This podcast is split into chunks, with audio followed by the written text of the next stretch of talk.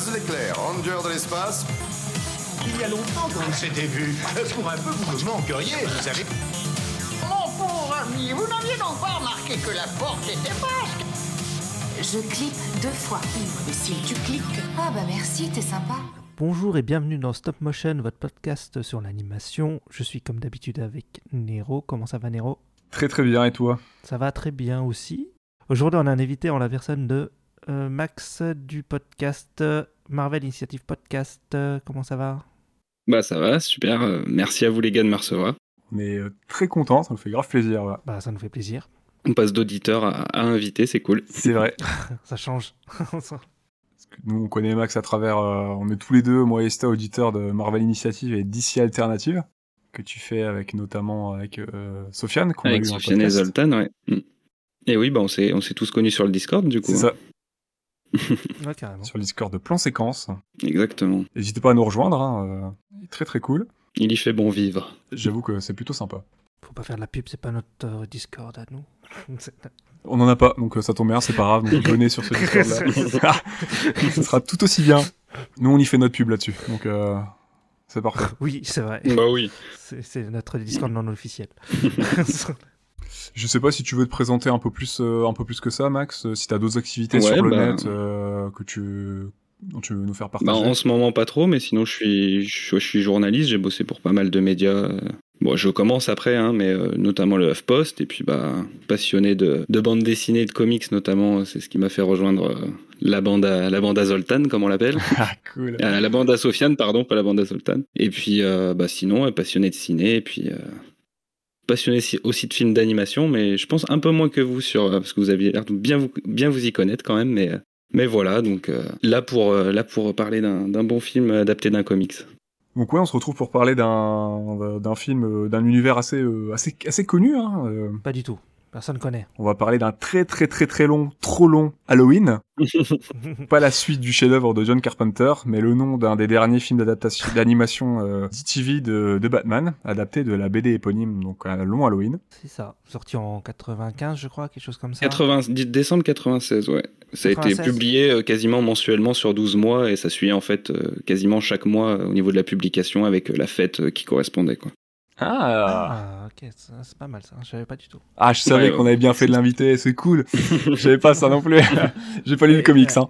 J'en ai plein des petites infos comme ça, vous Trop inquiétez bien. pas. Et, et pour l'avoir relu, en fait, dans le par rapport dans le film, enfin dans le comics, il y a des fêtes qu'il n'y a pas dans le film, je crois. hein. Oui, ouais, ouais, il y a quelques fêtes qui sont enlevées, notamment le 1er avril, de ce que Ouais, la je fête me du travail, souviens. je crois, j'ai vu. Fête du travail aussi, ouais. Euh, si, elle a Ouais. évoqué la fête du travail, mais je Ah, crois qu'on la voit pas. Ah d'accord, ok. Ouais, ouais, parce que je crois que c'est le moment où Maroni se fait tuer, il me semble. Mais, Ah, De oui, souvenirs. oui, Mm. possible, ouais, ouais. mais notamment, ouais, ce que tu disais, il y a le 1er avril avec, euh, avec le Riddler comme- qui, est, qui, est, qui est complètement enlevé euh, de l'intrigue. Oui, ouais, ouais. Ils ont, ils ont changé pas mal de trucs. Je l'ai relu tout à l'heure. Oui, oui, oui. pas mal Il y a de pas trucs. mal de, de changements. Ok. Donc euh, le film d'aujourd'hui, Batman Halloween, c'est un, un DTV, donc un direct vidéo sorti en juin pour la première partie et en août 2021. Donc c'est c'est assez frais encore. Ah, c'est très récent, ouais. Donc c'est Ouais, produit par Warner Bros Animation et DC Comics. C'est dans le genre action et action et crime. C'est réalisé par Chris Palmer que je ne connais absolument pas d'ailleurs. Alors j'ai été voir. Et en fait, ils ont, c'est le duo qui a fait euh, parce que c'est Chris Palmer et un autre mec. Tim Sheridan, le- celui qui a écrit, Voilà. peut-être Ouais, c'est ça. Tim- Tim- ouais, Mm, c'est c'est le duo, ouais, Mm. Et c'est le duo ouais, qui a fait euh, Superman, l'homme de demain, euh, Man of Tomorrow. D'accord. Et d'ailleurs, le visu- visuellement, ça ressemble aussi. euh, Ça se ressemble pas mal, ouais. Ouais, ça, les... les persos, ils ont des gros contours noirs autour de leur, euh, de leur forme euh, physique et tout. C'est c'est- c'est le même style graphique, quoi. Ouais, qui a l'air d'avoir été un petit peu adopté par pas mal de productions euh, vidéo de, de DC et de Warner. Parce que j'ai Ah, bah c'est leur patte même maintenant, Ouais. j'ai l'impression. D'accord. Mm. Donc c'était un film en deux parties. C'est la première fois qu'on, c'est la première fois qu'on fait ça dans le podcast. Et euh, c'est un peu similaire du coup euh, au traitement de The Dark Knight Return, qui est aussi une adaptation du, du comics du même nom euh, pour Batman. Ouais, c'est exactement ça. hein. Ils reprennent leurs grands classiques et ils les adaptent Mm. en animation maintenant. C'est c'est vraiment une nouvelle manière de d'attirer le public vers, vers ces franchises-là, euh, surtout en animation où bah, tu peux te permettre des choses que tu peux pas te permettre avec les, les films en live action. Quoi. Exactement. Et je pense que c'est pas une mauvaise idée. euh, c'est pas une mauvaise idée, je trouve. C'est plutôt une bonne idée. On va voir comment c'est un petit peu traité, mais euh, je trouve que la démarche n'est pas. Ouais, de reprendre des arcs. euh, La, la démarche est cool, ouais. Mm. ouais. La démarche, c'est une bonne idée. Après, oui, c'est vrai que dans la pratique et dans la mise en place, c'est un peu plus compliqué Voilà. sur certains Ouais. trucs, mais Ça, ça a ses défauts, mais notamment, euh, parce qu'on en avait parlé, nous, dans le podcast Superman Man of Tomorrow, où moi, pour le coup, les, les graphismes me plaisaient pas vraiment, mais je trouvais qu'il s'accordait quand même pas mal à l'histoire, et Mm. bah, c'était une bonne proposition, Man of Tomorrow. Je sais pas si vous l'avez vu tous les deux, mais... Pas encore. Celui-là, je l'ai pas vu. hein. Pas, celui-là, je l'ai pas vu. Ouais. Faudrait que je rattrape ça, euh, parce qu'en plus je crois que l'histoire est cool. Ouais, l'histoire est cool. Si t'aimes un peu l'histoire de Kaiju et compagnie, euh, Oui. ça fait plaisir Ah. pour du Batman, ça change un peu, quoi. Euh, pour du Superman, pardon. Ok, Bah, je me pencherai peut-être un peu dessus, parce que bah, j'avais écouté, euh, j'avais écouté le podcast sur lequel vous étiez revenu sur Mm. euh, pas mal de, de productions euh, liées à Superman, pour l'animation, mais j'avais euh, j'avais pas tout vu, je n'ai vu que quelques-uns, et surtout des les vieilles séries finalement dont vous aviez parlé, Justice League, les Superman et tout, mais j'avais moins vu ce qui était récent, voire pas du tout vu ce qui était récent. Alors pour ce qui est du synopsis, pour, le, pour, pour ce qui est du film, donc euh, les jours de fête à Gotham sont si ennuyeuses qu'un mystérieux tueur décide d'égayer un peu tout ça en désinguant les grandes familles de la pègre à petit feu. Batman, un mec un peu chelou, très porté sur le lycra, va donc mener une enquête de longue haleine pour appréhender et faire cesser cette Holiday Specials. Hmm. Par contre, c'est de longue haleine, mais c'est pas avec Barry Allen. Oh, pff. Et il y a Barry Allen, attention. Ah ouais, oui, mais en, en scène, scène post-générique sur le. C'est ça. Ouais. J'ai même pas regardé la scène post-générique, je regarde. Ah, Moi non bravo. plus, je l'ai vu après. C'est Ista qui m'a dit qu'il y en avait une, je suis quoi, il y en a encore une, pourquoi? Mais c'est fini, non? C'est juste pour faire une vanne. Ah ok, bon bah, bon je la regarderai, hein, mais euh, d'accord. Ouais, c'est, euh, ça fait suite à Justice League, enfin ça donne suite sur une Justice League, je sais pas quoi. Non, c'est Non? vraiment, enfin pour moi, c'est vraiment un running gag par rapport au fait que que dans de- tout, tout le film, euh, Alfred euh, essaye de, de filer des friandises à quelqu'un, mais personne ne Ah, vient Ah oui, au c'est manoir vrai, Wayne. c'est vrai qu'on le voit tout le temps avec potes. de- Oui, c'est vrai. Ouais, c'est vrai. Ok. Bon, vous l'aurez compris, aujourd'hui, ça va causer un petit peu Batman, cette, euh, ce justicier méconnu du grand public. Bon, la question ici, c'est, c'est quoi votre rapport à Batman? Va, on va commencer par là, je pense que c'est un bon point de départ. Un bon point de départ, ouais. Sacré morceau. C'est moi qui m'y colle, du coup Euh, avec, avec plaisir, Vas-y, allez, vas-y. honneur aux invités. Eh ben, euh, ouais, Batman, de toute façon, on a tous un peu un rapport particulier euh, avec ce personnage parce que c'est un des seuls super-héros qui pas de pouvoir, donc euh, si ce n'est qu'il est riche. Oui. Mais euh, ouais, moi j'ai découvert gamin avec la série d'animation, hein, comme comme beaucoup beaucoup de monde maintenant. euh. Et puis euh, bah après euh, les films de Nolan, moi qui m'ont qui m'ont mis une claque parce que j'avais pas encore vu ceux de ceux de Burton à l'époque, il me semble. Et euh, ouais, c'est là que j'ai vraiment j'ai vraiment apprécié le personnage et que bah, je me suis remis à, à bouffer des, des comics que je, je lisais quand j'étais un peu plus jeune et à redécouvrir le personnage euh, qui est bien plus sombre euh, quand, quand tu te plonges dans les dans les cases de BD quoi. D'accord. Moi, je crois que c'est que le dessin animé, je les avais découverts. Mais vas-y, je t'en prie, Sta. Bah, moi, j'ai un doute. Je sais plus si c'est le dessin animé ou c'est le premier de Burton. C'est un des deux trucs. Je sais plus, j'ai un doute sur lequel. le truc- Ouais. Le premier truc que j'ai vu de Batman. En tout cas, c'est des trucs que je retiens beaucoup. Ça m'a beaucoup marqué quand j'étais gamin et tout. Et... Bon, ça, il ment. Après, je crois que c'est pour ça que j'écoutais de... des groupes démo et tout. J'aimais bien l'imagerie gothique et tout, le truc un peu sombre, un peu dark. euh, Ça m'a vachement marqué. Quoi. Et, euh, Après, là, en comics, j'ai découvert assez tard. Peut-être vers, euh, peut-être vers 2010 sur un truc comme ça. Avec, euh, je crois que le premier que j'ai lu, c'est Batman Silence. Silence ou Hush en, en anglais, je crois. Ah, il était Mm. bien, il est super bien, je l'ai. Ouais, bah celui-là j'avais adoré, ça m'a... je me suis dit, putain, Batman en comics, euh, c'est cool quand même. Et après j'en ai lu plein et voilà. en gros, c'est ça. D'accord. Moi, c'est pas avec les films, je pense que j'ai découvert. Je crois que c'est avec la série animée. Mes parents, ils ont dû m'acheter des jouets, ou j'ai dû acheter des jouets en parallèle, comme ça, à la bardarie. Les ce genre de jouets aussi, c'est vrai. Ouais. J'avais une Batmobile, moi, mais c'est pas celle du dessin animé, je sais pas d'où elle sort, euh, celle que j'ai. J'en ai une encore, euh, chez mes parents, Mm. mais euh, c'est une version dérivée du dessin animé. Je l'ai jamais vue autre part. Elle Ouais. est un peu particulière. euh, je- Un de ces jours, je la, je la prends en photo, je te l'enverrai, je te la montrerai, mais euh, c'est un peu particulière. Mais voilà, les jouets, la série animée, bien sûr. euh, J'ai encore ma trousse Batman de la série animée que j'utilise encore actuellement, d'ailleurs, euh, d'époque, 95 et tout. euh. Je fais mes études d'art et tout avec. euh. La classe. Après, j'ai découvert euh, bah, les films de Burton. J'ai continué à grandir avec les films d'animation, tout ça, les- la, la série d'animation. J'ai lu, j'ai commencé le comics assez jeune, enfin, mais euh, vers 10 ans, je crois. Mais de manière un peu comme Spider-Man et tout, en fait. Mais euh, c'était un hasard. hein. J'ai trouvé ça, euh, j'ai trouvé ça dans des bacs, dans des, Ouais. des, des bandes dessinées euh, au marché, à la braderie, où j'achetais beaucoup de livres avec mes parents. Je connais ça aussi. hein. Mm. et je pense que c'est là que j'ai acheté mes premières, euh, mes premières bandes dessinées complètement au hasard. Euh, Tu vois, j'ai acheté un tome au pif. euh, Il y avait Batman, je le lisais, j'ai jamais vu la suite, mais c'était pas grave, tu vois. Ouais. moi j'ai, j'ai ça avec les, les X-Men, j'avais acheté un X-Men comme ça Mm. quand j'étais plus jeune.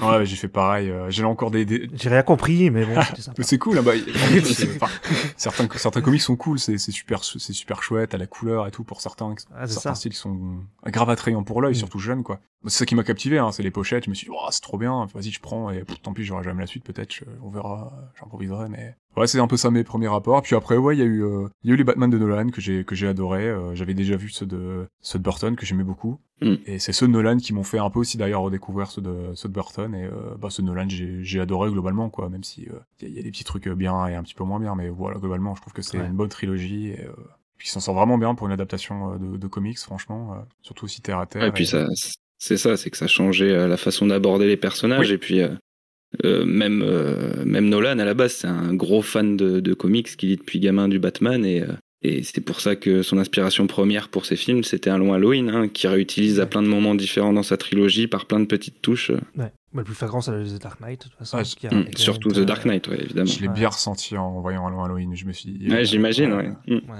Ouais. Moi qui l'ai pas lu, du coup. C'est encore plus flagrant quand tu le lis, effectivement, mais même là, euh, quand t'as des scènes de procès ou ce genre de choses, tu vois les échos qu'il y a au film de Nolan, quoi. Ah, parce que. Mais oui, il y a déjà, déjà dans Begin, c'est déjà une référence. euh, à Halloween. Exactement, ouais. Ouais, et puis la pègre, elle est omniprésente, comme dans Halloween Halloween, finalement. euh, T'as vraiment, un Bat- Oui, Et puis, t'as vraiment ce côté crime hein, qui, est, qui est dans les Batman de Nolan, euh, Mm. qui a un peu moins, enfin, vraiment crime terre à terre, euh, policier, euh, truand, policier qui a thriller. moins dans- euh, ouais. qui est un petit peu moins, par Ouais. exemple, chez Burton, euh, qui est un peu plus fantasque, et, et encore moins chez, euh, chez Snyder Co, je trouve. Bah, Tim Burton, euh, assez étrangement, hein, je sais pas pourquoi, mais il s'intéresse vachement plus aux monstres de Batman que, Étrangement. qu'aux, qu'aux vilains de la pègre. Je sais pas pourquoi, mais euh, je sais pas, c'est comme ça. Ils sont, euh, c'est vrai que c'est des, des, des vrais films de monstres, hein, pour le coup, c'est Batman. Euh, Ah ouais, moi j'adore. c'est leur qualité, je pense. euh. Ah bah carrément, oui. Je sais plus qui disait ça, ou j'avais lu, écouté ça, ou vu ça, qui disait que le premier Batman, c'était pas tellement un film sur Batman, mais c'était vraiment un film sur le Joker, parce que t'as son origin story, son, ses péripéties, son, Bah, sa fin et même, tout. euh, C'est... Ouais, ouais. Même le défi, hein, même Returns. euh, Ouais, avec qui est plus sur le pingouin, ouais. Mm. hein. C'est parce qu'il intéresse le plus dans ses films, Batman, ça se sent. Et c'est ça qui, enfin, c'est ça qui est cool, ça, ça donne un point de vue qui change un petit peu, parce que... Ouais, évidemment, ouais, carrément. Mais par contre, je pense que euh, Burton, il a pas trop lu de comics à part peut-être Killing Joke, quoi, mais c'est tout, quoi. Non, je crois même qu'il me semble de souvenir que ça l'énervait un petit peu et qu'il voulait juste. euh, Ouais. Il me semble hein, qu'il était pas trop justement là-dedans, mais. Non, mais c'est Je- possible. hein. Ça m'étonnerait, ça m'étonnerait pas du tout. hein. Et Batman, ouais, j'ai oublié de rappeler, mais c'est aussi un petit peu, euh, pour moi, c'est l'origine, c'est aussi un petit peu été Zorro, qui est une- vraiment une inspiration hein, pour Batman. Pour avoir revu un Zorro il y a pas longtemps, euh, je me suis dit, euh, ah ouais, c'est vraiment qu'il y a, il y a vraiment un truc, il y a vraiment une filiation entre ces deux, ces deux justiciers, quoi. Zorro le dimanche soir sur France 3 à l'époque. Exactement. Et oui. qui était une, pour rappel, pour les gens qui ne savaient pas, une production Disney. Oui, oui, oui. Et je crois que j'ai encore une VHS chez mes parents. Et voilà, j'ai revu le masque de Zorro il y a quelques jours, et c'était, c'était très fandard à revoir, et en vrai, ça vieillit pas trop mal. Ah, c'est... J'ai un bon souvenir, ouais. Bon film d'aventure. euh. De Martin Campbell. Ouais, c'est ça. Le gars derrière euh, Casino Royale et euh, notamment Green Lantern, mais aussi, euh, aussi GoldenEye. Et Eh oui, c'est vrai qu'il a fait GoldenEye aussi. Et ouais. Mm. Ça vieillit, ça vieillit plutôt bien. C'était, il y a deux trois trucs, euh, c'est, un petit peu passé, mais, euh, mais sinon c'était, bien fandard et un bel hommage, un bel hommage à Zorro. Donc ça m'a, ça m'a refait un petit lien avec Batman et c'est vrai qu'il y a quand même beaucoup de connexions à faire entre ces deux personnages. Si ça vous dit, on peut, on peut passer à la prod.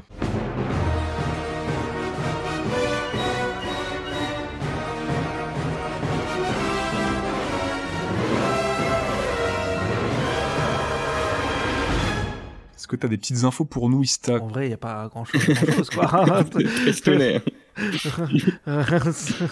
non, parce que bon, euh, bah, tout à l'heure on a déjà parlé de, du réal et, de, et du scénariste, quoi. Chris Palmer et Tim Sheridan, mais bon. Ils ont fait que Man of Tomorrow, sur le coup, il n'y a rien d'autre. que bon. Il y a le casting euh, vocal qui est pas mal. Enfin, qui est un gros casting VO, Oui, quoi. Ils ça, avaient c'est vrai, communiqué ouais. dessus. Oui. Il y a notamment bah, Batman, donc euh, il est joué par euh, Jensen Ackles, qui est un acteur de Supernatural. Et de Smallville Qui joue Smallville, ce que j'allais Et dire. ouais. Yes. Ah ouais? Il faisait qui dans Smallville? Parce que J'ai pas regardé moi Smallville. Il jouait le de souvenir, il jouait, je crois, un, un copain de, enfin, un, un nouveau copain de De Lala Ouais, c'est ça. Il me semble que c'est Et ça. il a été le chef d'équipe des de- d'équipe de football américain du lycée pendant quelques temps. Ah, peut-être aussi, ouais. Ce qui est drôle, c'est que il avait quasiment le même âge que Tom Welling, hein, dans visuellement. Enfin, franchement, ils avaient quasiment pas beaucoup d'écart d'âge, mais il était chef d'équipe, tu vois. Enfin, ouais. Mais d'ailleurs, cet acteur va être dans la saison 3 de The Boys. ok. Il va jouer Soldier Boy. Là de tête, euh, je l'ai revu que dans Supernatural. Il a pas fait grand chose en plus, ce mec. euh, C'est c'est marrant. euh. Ouais. C'est un acteur de série plus de toute façon, mais Ouais, ouais, ouais. ça va lui faire un petit glow-up euh, d'arriver sur The Boys, je pense. Ah bah clairement, je pense. Mm. Même si les Supernatural, ça a duré longtemps et c'était un sacré carton, hein, parce que Ouais, il y a, il y a une grosse ba- y a une grosse fanbase euh, sur cette série. Moi, j'avoue que j'ai jamais regardé, mais euh, quelques épisodes par-ci par-là, mais je sais que ma, ma compagne, elle aime bien, euh, elle aime bien cette Mm. série. Elle a pas tout vu, mais elle aimait bien. et en plus il y a Jeffrey Dean Morgan dedans, c'est ça, non? Ah ouais? Et il me semble qu'il joue dans les dernières saisons. Ah, euh. je, je sais pas du tout. D'accord. De The Boys? Non, Non, Supernatural. dans euh, Supernatural. Oui, oui. Oui, Ça me je, dit quelque j'ai chose, pas hein. vu, mais oui, oui, il est dedans. Ouais, ouais. Je crois qu'il joue le père des deux héros, un truc comme Ah, ça. c'est peut-être ça, ouais. Ouais, sinon, euh, dans les voix, bah, il y a eu la- l'actrice euh, donc Naya Rivera qui fait la voix de Catwoman qui est décédée l'année dernière, en juillet. Ouais, du coup, le film lui est, lui est dédié. Ouais, Ouais, le film lui est dédié à la fin. Ouais, ouais. Et c'est une actrice de Glee, Glee qui a un casting maudit où tout le monde est en train de mourir. C'est c'est Mm. génial. J'avoue que c'est fou ça. Je sais pas si. Ouais, Ouais, c'est ouf, absolument hein. horrible cette histoire. Ah, ouais, ouais, non, mais c'est c'est ouf quoi. C'est improbable. J'avoue. Je crois qu'il y a trois ou quatre euh, acteurs qui sont morts du du casting original de Et Glee. puis ils sont tous très jeunes. Enfin, ils, Ouais, ils très avaient jeunes, une, ouais. une trentaine, quoi, ma- maximum, quoi. Ah, c'est chaud. Ouais, un truc euh, du style, ouais. Ouais, le hasard, des fois, euh, Ouais, si on parle pas d'une malédiction, de- euh, le hasard, c'est c'est compliqué. Ouais. hein. c'est clair.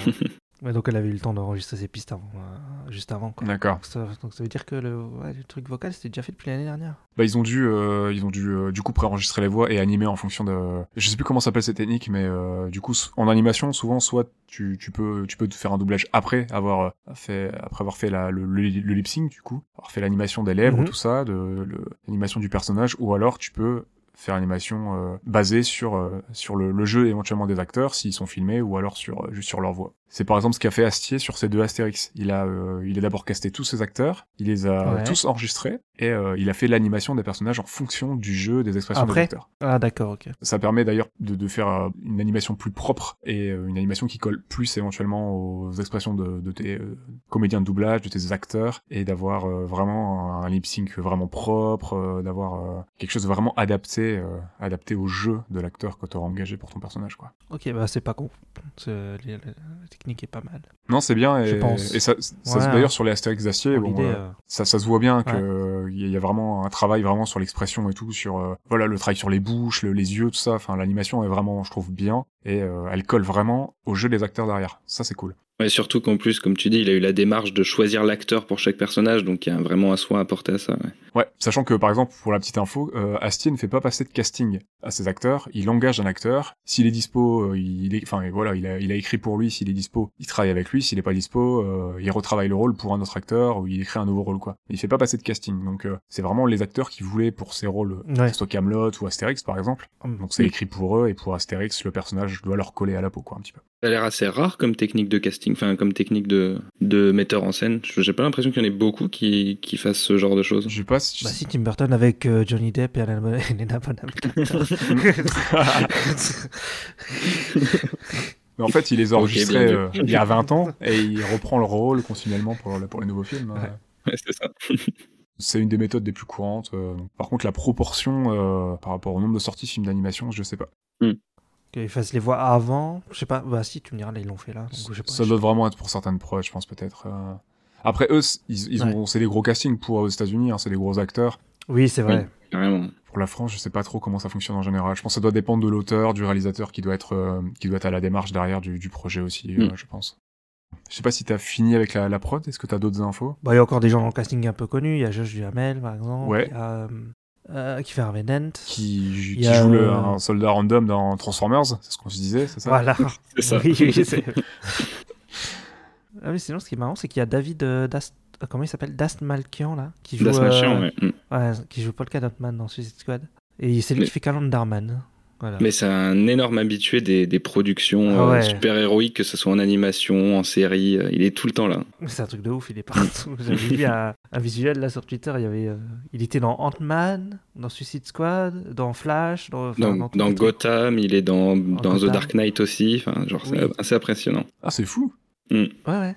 Il, il est partout le mec. Bah là, typiquement sur le casting, il y a John DiMaggio qui fait la voix de Bender dans Futurama en VO, qui fait des voix dans Adventure Time, enfin, qui est un mec euh, assez connu de l'animation et qui, qui fait aussi souvent des, des voix pour les, les films d'animation euh, d'ici notamment.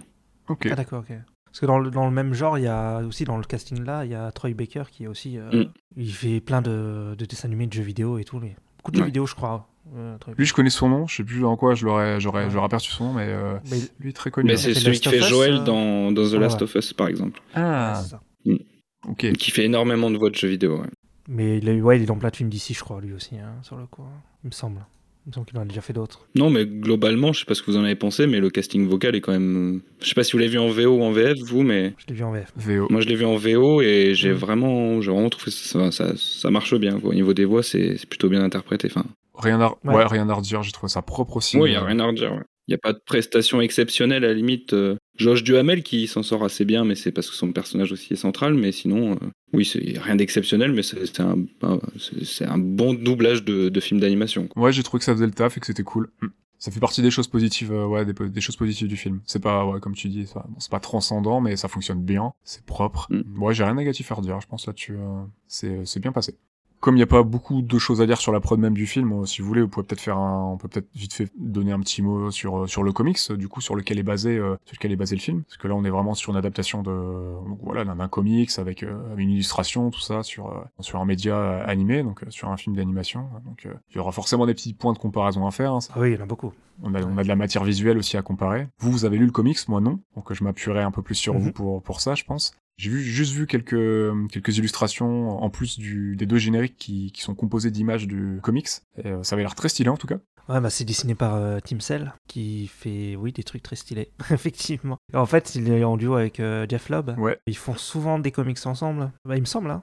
Oui, oui, je confirme. Ouais, ouais, t'as- Voilà, Daredevil jaune et tout, Spider-Man bleu, il me semble, c'est eux, Mm. c'est eux deux aussi. hein. Ouais, je voulais en parler de cette collection parce que Ouais. notamment euh, si le, le comics euh, donne envie, honnêtement au niveau des dessins c'est la même chose Euh, chez Marvel aussi ce qu'ils ont fait c'est, du super joli boulot. En plus si tu veux découvrir les comics que ça soit Daredevil jaune, Spider-Man bleu, euh, Batman Halo Halloween, euh, même le Hulk gris et euh, t'as le Captain America white aussi que j'ai pas vu mais et enfin ils ont fait des, des super des super comics ensemble et à l'époque quand Jeff Loeb avait encore encore un peu de talent, il parce que ça, ça- depuis Ouais. c'est un peu plus compliqué mais euh, mais c'est en vrai un long Halloween c'est une des meilleures portes d'entrée sur Batman si ce n'est peut-être l'approche graphique qui est assez particulière et qui peut peut-être rebuter si on s'attend à un Batman plus classique au niveau du dessin mais euh, Ouais, c'est pour ça que j'hésite entre celui-là et Silent. Ouais. parce que Silent, c'est du Jimmy, c'est ultra accessible. c'est ça c'est ça c'est les deux portes d'entrée principales euh, après euh, année 1 si on veut vraiment commencer bah, par Batman au tout début de sa, sa carrière entre guillemets Ok.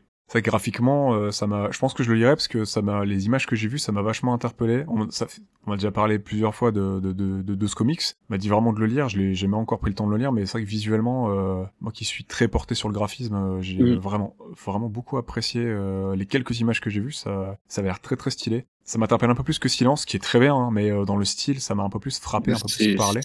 mainstream Donc, je pense que je me lirai ça. Ouais, full mainstream. De ouf. C'est vraiment le, le style comics, euh, le mec super musclé, machin et tout, quoi. Alors que Mm. Tim Cell, c'est très organique et tout. Ah bah des fois on- quand, quand tu vois l'apparence de, de Batman t'as vraiment l'impression de voir une créature euh, enfin hyper euh, hyper sombre hyper dark euh, vraiment avec des contours qui sont qui sont pas humains qui sont pas qui sont pas naturels quoi chez, chez une personne et c'est c'est vraiment ce qu'il a l'apporte j'ai pas envie de dire un côté gothique mais euh, il y a il y a un côté très noir très sombre euh, bah, qui se rapproche en fait un peu du du polar et du, du film noir tout ce que t'as dans Ouais. dans la BD et dans le film aussi un peu mais différemment D'après les infos que j'ai trouvées, de toute façon, euh, c'est euh, ça correspond à ce que tu nous dis parce que apparemment l'illustration de est ultra référencée par par rapport à certains films, par rapport à certaines certaines toiles aussi de certains peintres, certains artistes. ouais. Il y a vraiment un super travail sur l'illustration et euh, c'est tout autant de la folie euh, qu'apparemment que que l'histoire quoi. Le, visuel est tout aussi bien que que le scénario apparemment. Donc euh, Ce qui est génial, c'est que c'est long. Il y a une suite et qu'il y a même un spin-off sur, euh, sur l'un des meilleurs personnages Ouais. de cette histoire qui est Catwoman et qui est, Cat- qui est l'ombre Catwoman d'elle-même Aram. dans ce film. je moi je suis je suis d'accord. Catwoman à Rome, il est très très Ah, cool. c'est- hein, et c'est toujours la, les, les deux mêmes ensemble qui font, qui font un super travail. quoi. En plus, j'adore son design. Je suis allé voir à quoi elle ressemblait dans le comics. J'adore le design qu'elle Mm. a dans Halloween Halloween. Du coup, pas dans le film, hein, dans le comics, hein, pour les Ah ouais, elle est magnifique. Enfin, c'est vraiment magnifique. C'est, c'est original, c'est très spécial. Il y a même des moustaches et tout, il me semble, de souvenir, mais c'est très très cool. J'aime bien parce que bah il y a un côté un peu plus artistique et fantasque bah, que permet le comics qu'on perd du coup dans le film et c'est peut-être un peu dommage euh, de s'embêter à faire quelque chose de graphique et bon, on y reviendra mais euh, ouais, j'ai bien apprécié la touche qu'elle a dans, dans le comics. Je l'ai trouvé euh, sur les deux trois cases que j'ai vus. En plus les deux trois plans que j'ai vus ils sont trop trop trop stylés. Le plan est sur la table là quand elle va sur Poison Ivy si tu l'as en tête avec la lumière derrière elle et tout. Dans le comics je me suis dit waouh c'est trop stylé. Euh, Il y a vraiment des plans. euh, super bien, bah, super bien travaillé quoi. Ah, Je connais un héros qui va se régaler en lisant ça, moi.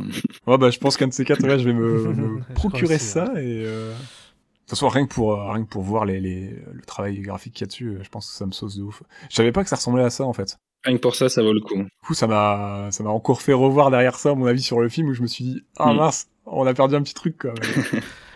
Heureusement, Ah, heureusement qu'il y a ce générique, je trouve, hein, parce que ça, ça permet quand même de, de rappeler ce qu'il y a à la base et de, de dire bon, on a fait, on a fait notre truc, mais c'est pas comme ça que c'est euh, visuellement en tout cas, quoi. Enfin, Voilà. heureusement qu'il y a ce petit hommage au dessin d'origine, parce que sinon j'aurais été en vraiment, vraiment embêté, quoi. Ouais, j'avoue qu'on on perd quand même quelque chose, on va pas se mentir.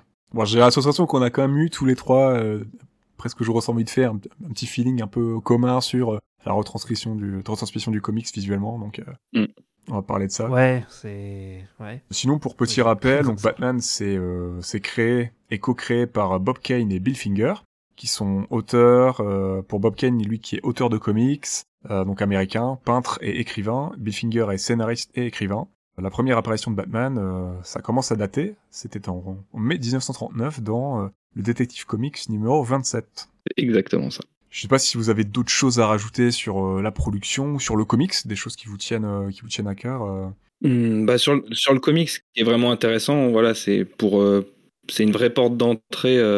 Enfin, les films de Nolan, je trouve, sont une bonne porte d'entrée pour justement, si tu vas aller découvrir le comics après, tu comprends tout, tout ce qui a été fait. Et justement, il me semble que c'est dans, dans l'édition française qu'on a chez Urban en France là actuellement. Il y a même un entretien avec euh, que j'ai refeuilleté euh, vite fait, un entretien avec Christopher Nolan qui explique un petit peu son rapport à ce comics-là et ce qu'il Ouais. a essayé de mettre dans son film. Donc euh, il y a plein de liens pour rentrer facilement dans cette histoire. Et j'en parlais un petit peu aussi au début, mais c'est un vrai, un vrai chef-d'œuvre de, de, de BD, et comme tu disais, visuellement.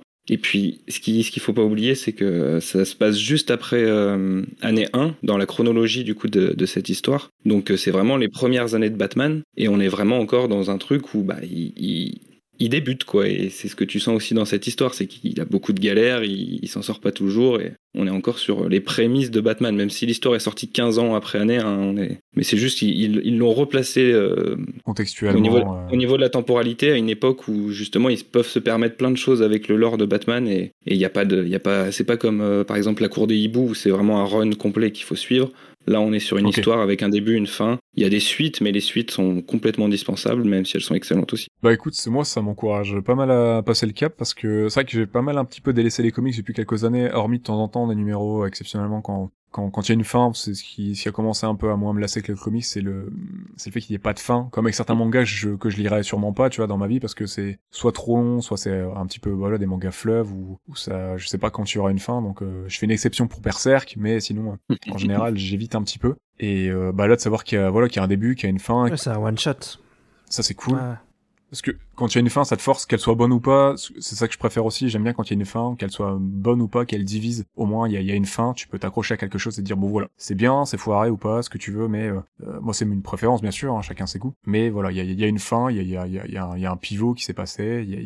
Tu peux, passer à autre chose et il y a quelque chose qui s'est, terminé, quoi. Tu peux fermer tes arcs narratifs, tout ça. Et là, ce que tu me dis, du coup, bah, de ce que j'ai vu dans le film, de voir un Batman, c'est pareil, débutant, je trouve ça pas mal. Ça change un petit peu de voir euh, ce Batman maintenant, il a 80 ans plus de 80 ans. C'est bon, on a passé le cap des 80 ans l'année dernière, je crois, ou l'année d'avant. Et euh, c'est bien de, c'est bien de revoir en fait un, un petit peu des nouvelles choses et de redécouvrir peut-être un petit peu Batman, je pense. euh, même si ce comics-là maintenant, il a déjà plus de 20 ans, c'est bien de, de le revoir un petit peu peut-être dans sa jeunesse, euh, sous une forme que nous on n'a pas forcément connue, parce que Batman bon, maintenant voilà, c'est c'est vieux, mais euh, je sais pas comment il était dans les premiers comics, mais s'il était aussi aguerri que comme nous on a pu le connaître depuis. euh, Bah non, les premiers comics, c'est. euh, C'est Oh, Robin euh. Enfin, c'est les vieux trucs, là. Le truc où il fait des, des gâteaux d'anniversaire avec les Super Friends Ouais. et je sais pas quoi. C'est un personnage qui a traversé les âges et nous, je pense qu'on est beaucoup plus familier du, du, de, de l'âge sombre. de- C'est l'âge euh, avec Miller et compagnie, Ah c'est ouais. les années 80. bah, c'est 90. Miller, ouais. Ouais, c'est ça. Bah, je crois que c'est Miller et Kierman, non, qui a lancé. Oh, bah, euh. Mi- Miller avec euh, TDK et puis après euh, Ouais, TDK, ça, ouais. ça a suivi derrière. hein. Mm. Je sais plus si c'était Yerman ou euh, Dark Knight Returns, sur le coup. Mais ça fait, euh, ça fait du bien de, voilà, de, entre guillemets, de récupérer un petit peu de nouveauté pour un Batman et de, de le redécouvrir un petit peu. euh. Même dans les films, on a vu que finalement qu'une seule fois son origin story et euh, c'était pas mal de la voir en fait. Et j'avais bien aimé cet, cet aspect apprentissage dans Begins et tout, donc je pense que. Ah, Yerman, ouais. Ah oui, dans Begins, ouais. ouais, Begins. Même Irwan, hein, je l'ai pas, je l'ai pas lu, il me semble, donc euh, faudrait que je, faudrait que je me penche vraiment dessus. On va voir ce qu'ils vont faire avec Pattinson, hein, sur le coup. Je suis curieux, grave curieux. Moi, je veux juste dire un truc. Vas-y, c'est ton moment, Ista. C'est que l'entretien dont, il- dont il parle Max, il y a aussi euh, le pire ennemi du podcast Marvel Ah oui, Initiative. ah oui, c'est vrai. Il y a David Asperger. Effectivement. ouais. c'est le mec dont vous avez le plus parlé, je crois. Ah, Il y a lui, il y a, il y a, il y a, hum, Stallone aussi dans les, dans Ouais. les films, bizarrement, les films Ah de oui. super-héros qui est aussi très présent. Mais Pourquoi il est- euh, Ouais, Stallone Est-ce Goyer, il est concerné par le, Batman de, Reeves? Non, non, non. Ah non, je- Non, de, de Nolan. Hmm, oui, oui, oui, bien sûr. Ok. Et en Je fait, croyais qu'il était aussi concerné par Speed Reeves. Je me suis dit qu'il Non, est non. partout, ce mec, faut arrêter. non, c'est dans, de- dans l'entretien qu'il y a du coup dans Un long Halloween en, chez Urban Comics, il y a Ed- David S. Goyer avec Christopher Nolan qui font un entretien du coup sur, euh, Ah, d'accord. sur les liens entre la BD et le film. Mais à la fin, il y en a aussi un avec de, bah, Jeff Lobb Oui, exactement. qui dit des trucs intéressants aussi. euh. Euh, notamment, euh, je sais pas si j'en parle là ou après.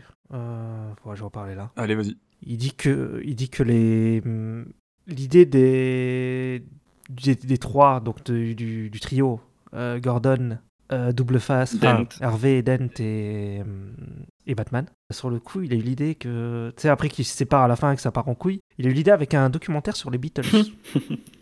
Ah, c'est Voilà. marrant, ça. J'ai oublié cette anecdote. Parce que, euh, ouais, il a vu que un documentaire sur les Beatles où on voit qu'à la fin, John Lennon, il se barre euh, pour se mettre avec Yoko, qu'il se barre du groupe et ça, ça explose, quoi. Et bah, ça lui a donné, voilà, ça l'a inspiré pour faire euh, Allons Halloween. Du coup, euh, qui est Lennon? Qui est McCartney dans l'histoire? Est-ce que c'est Batman? Bah, Lennon, c'est Harvey Dent, sur le coup. Des Ah ouais, carrément. Oh, le pauvre. Avec une fin tragique en plus, donc. euh, Oui, c'est vrai.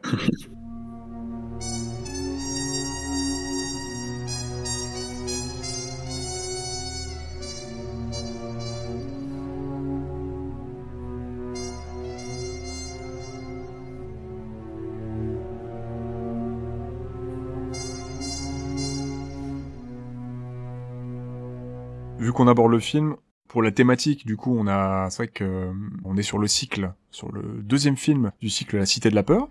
On n'a pas rappelé Voilà. ça en début d'épisode, mais c'est pas grave, hein, c'est la, voilà, c'est c'est le délire de l'impro.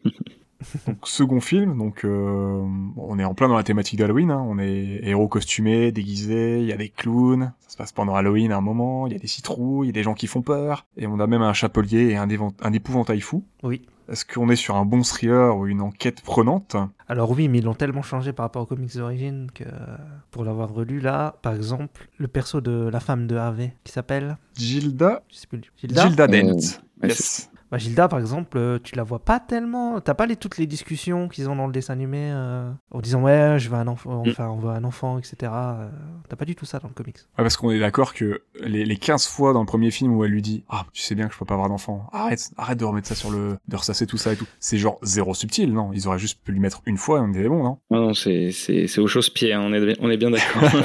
Genre, les gars, on a compris. Enfin, euh, t'en parles une fois, 5 minutes. ça- ça- Je crois qu'elle le dit trois fois, je crois, dans le premier film. Quatre fois, je sais plus. Trois, quatre fois. Ouais, parce qu'à un moment, ils s'engueulent aussi à, le jour de la fête de l'indépendance, je crois. Euh, devant le feu d'artifice, là. Ils parlent de ça aussi. Parce que du coup, moi, ça m'a, euh...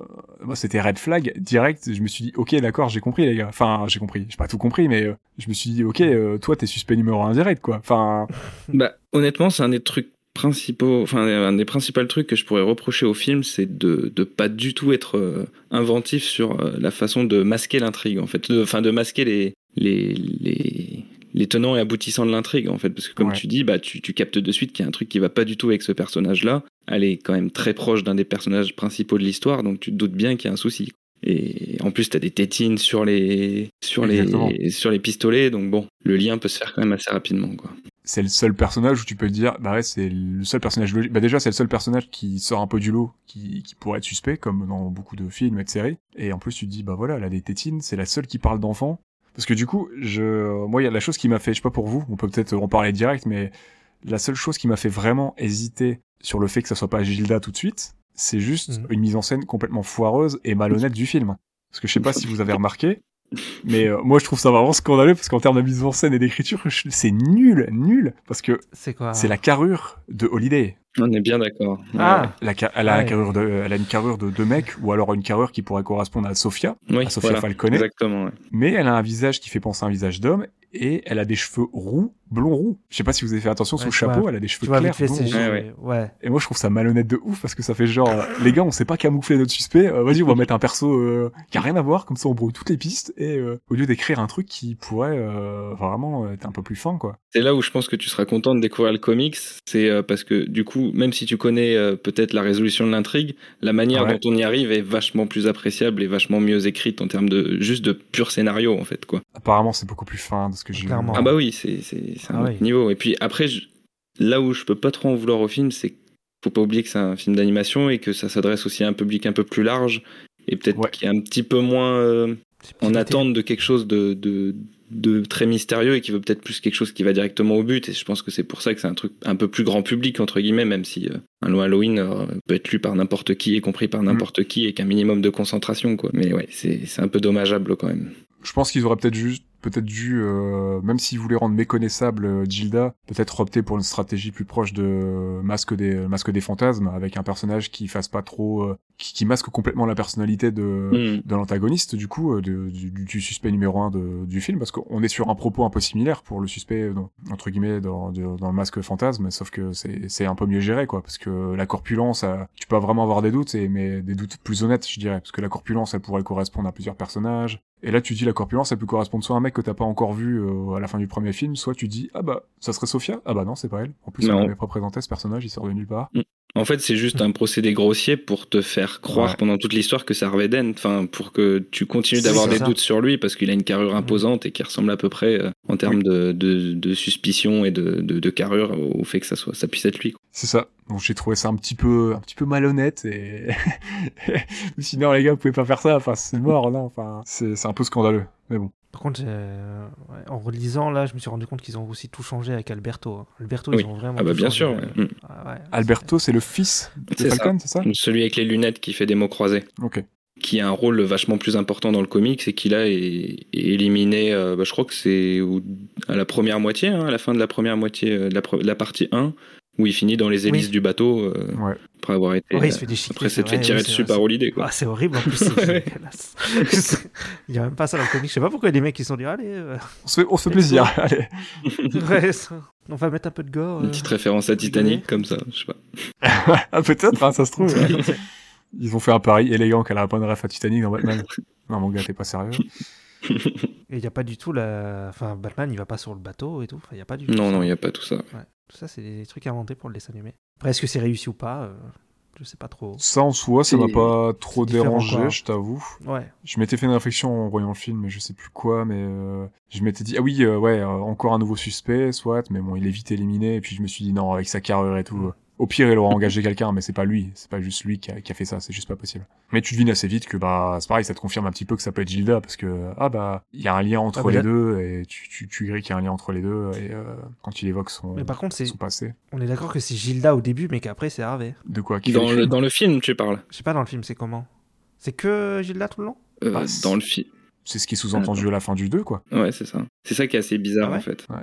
j'ai pris le fait que Gilda soit la suspect et soit la soit Holiday jusqu'à la fin jusqu'à la fin c'était elle quoi c'est juste qu'à un moment il y a Harvey qui la couvre en fait quand il se rend compte que à un moment dans une ruelle quand il y a Salomon Grundy et euh, et Oui. qui sont là et il y a Batman qui est déguisé euh, qui disait en, en membre du SWAT euh, overpété là genre Mm. euh, je masque mon visage c'est encore un truc qui m'a rappelé The Dark Knight d'ailleurs Ah bah évidemment.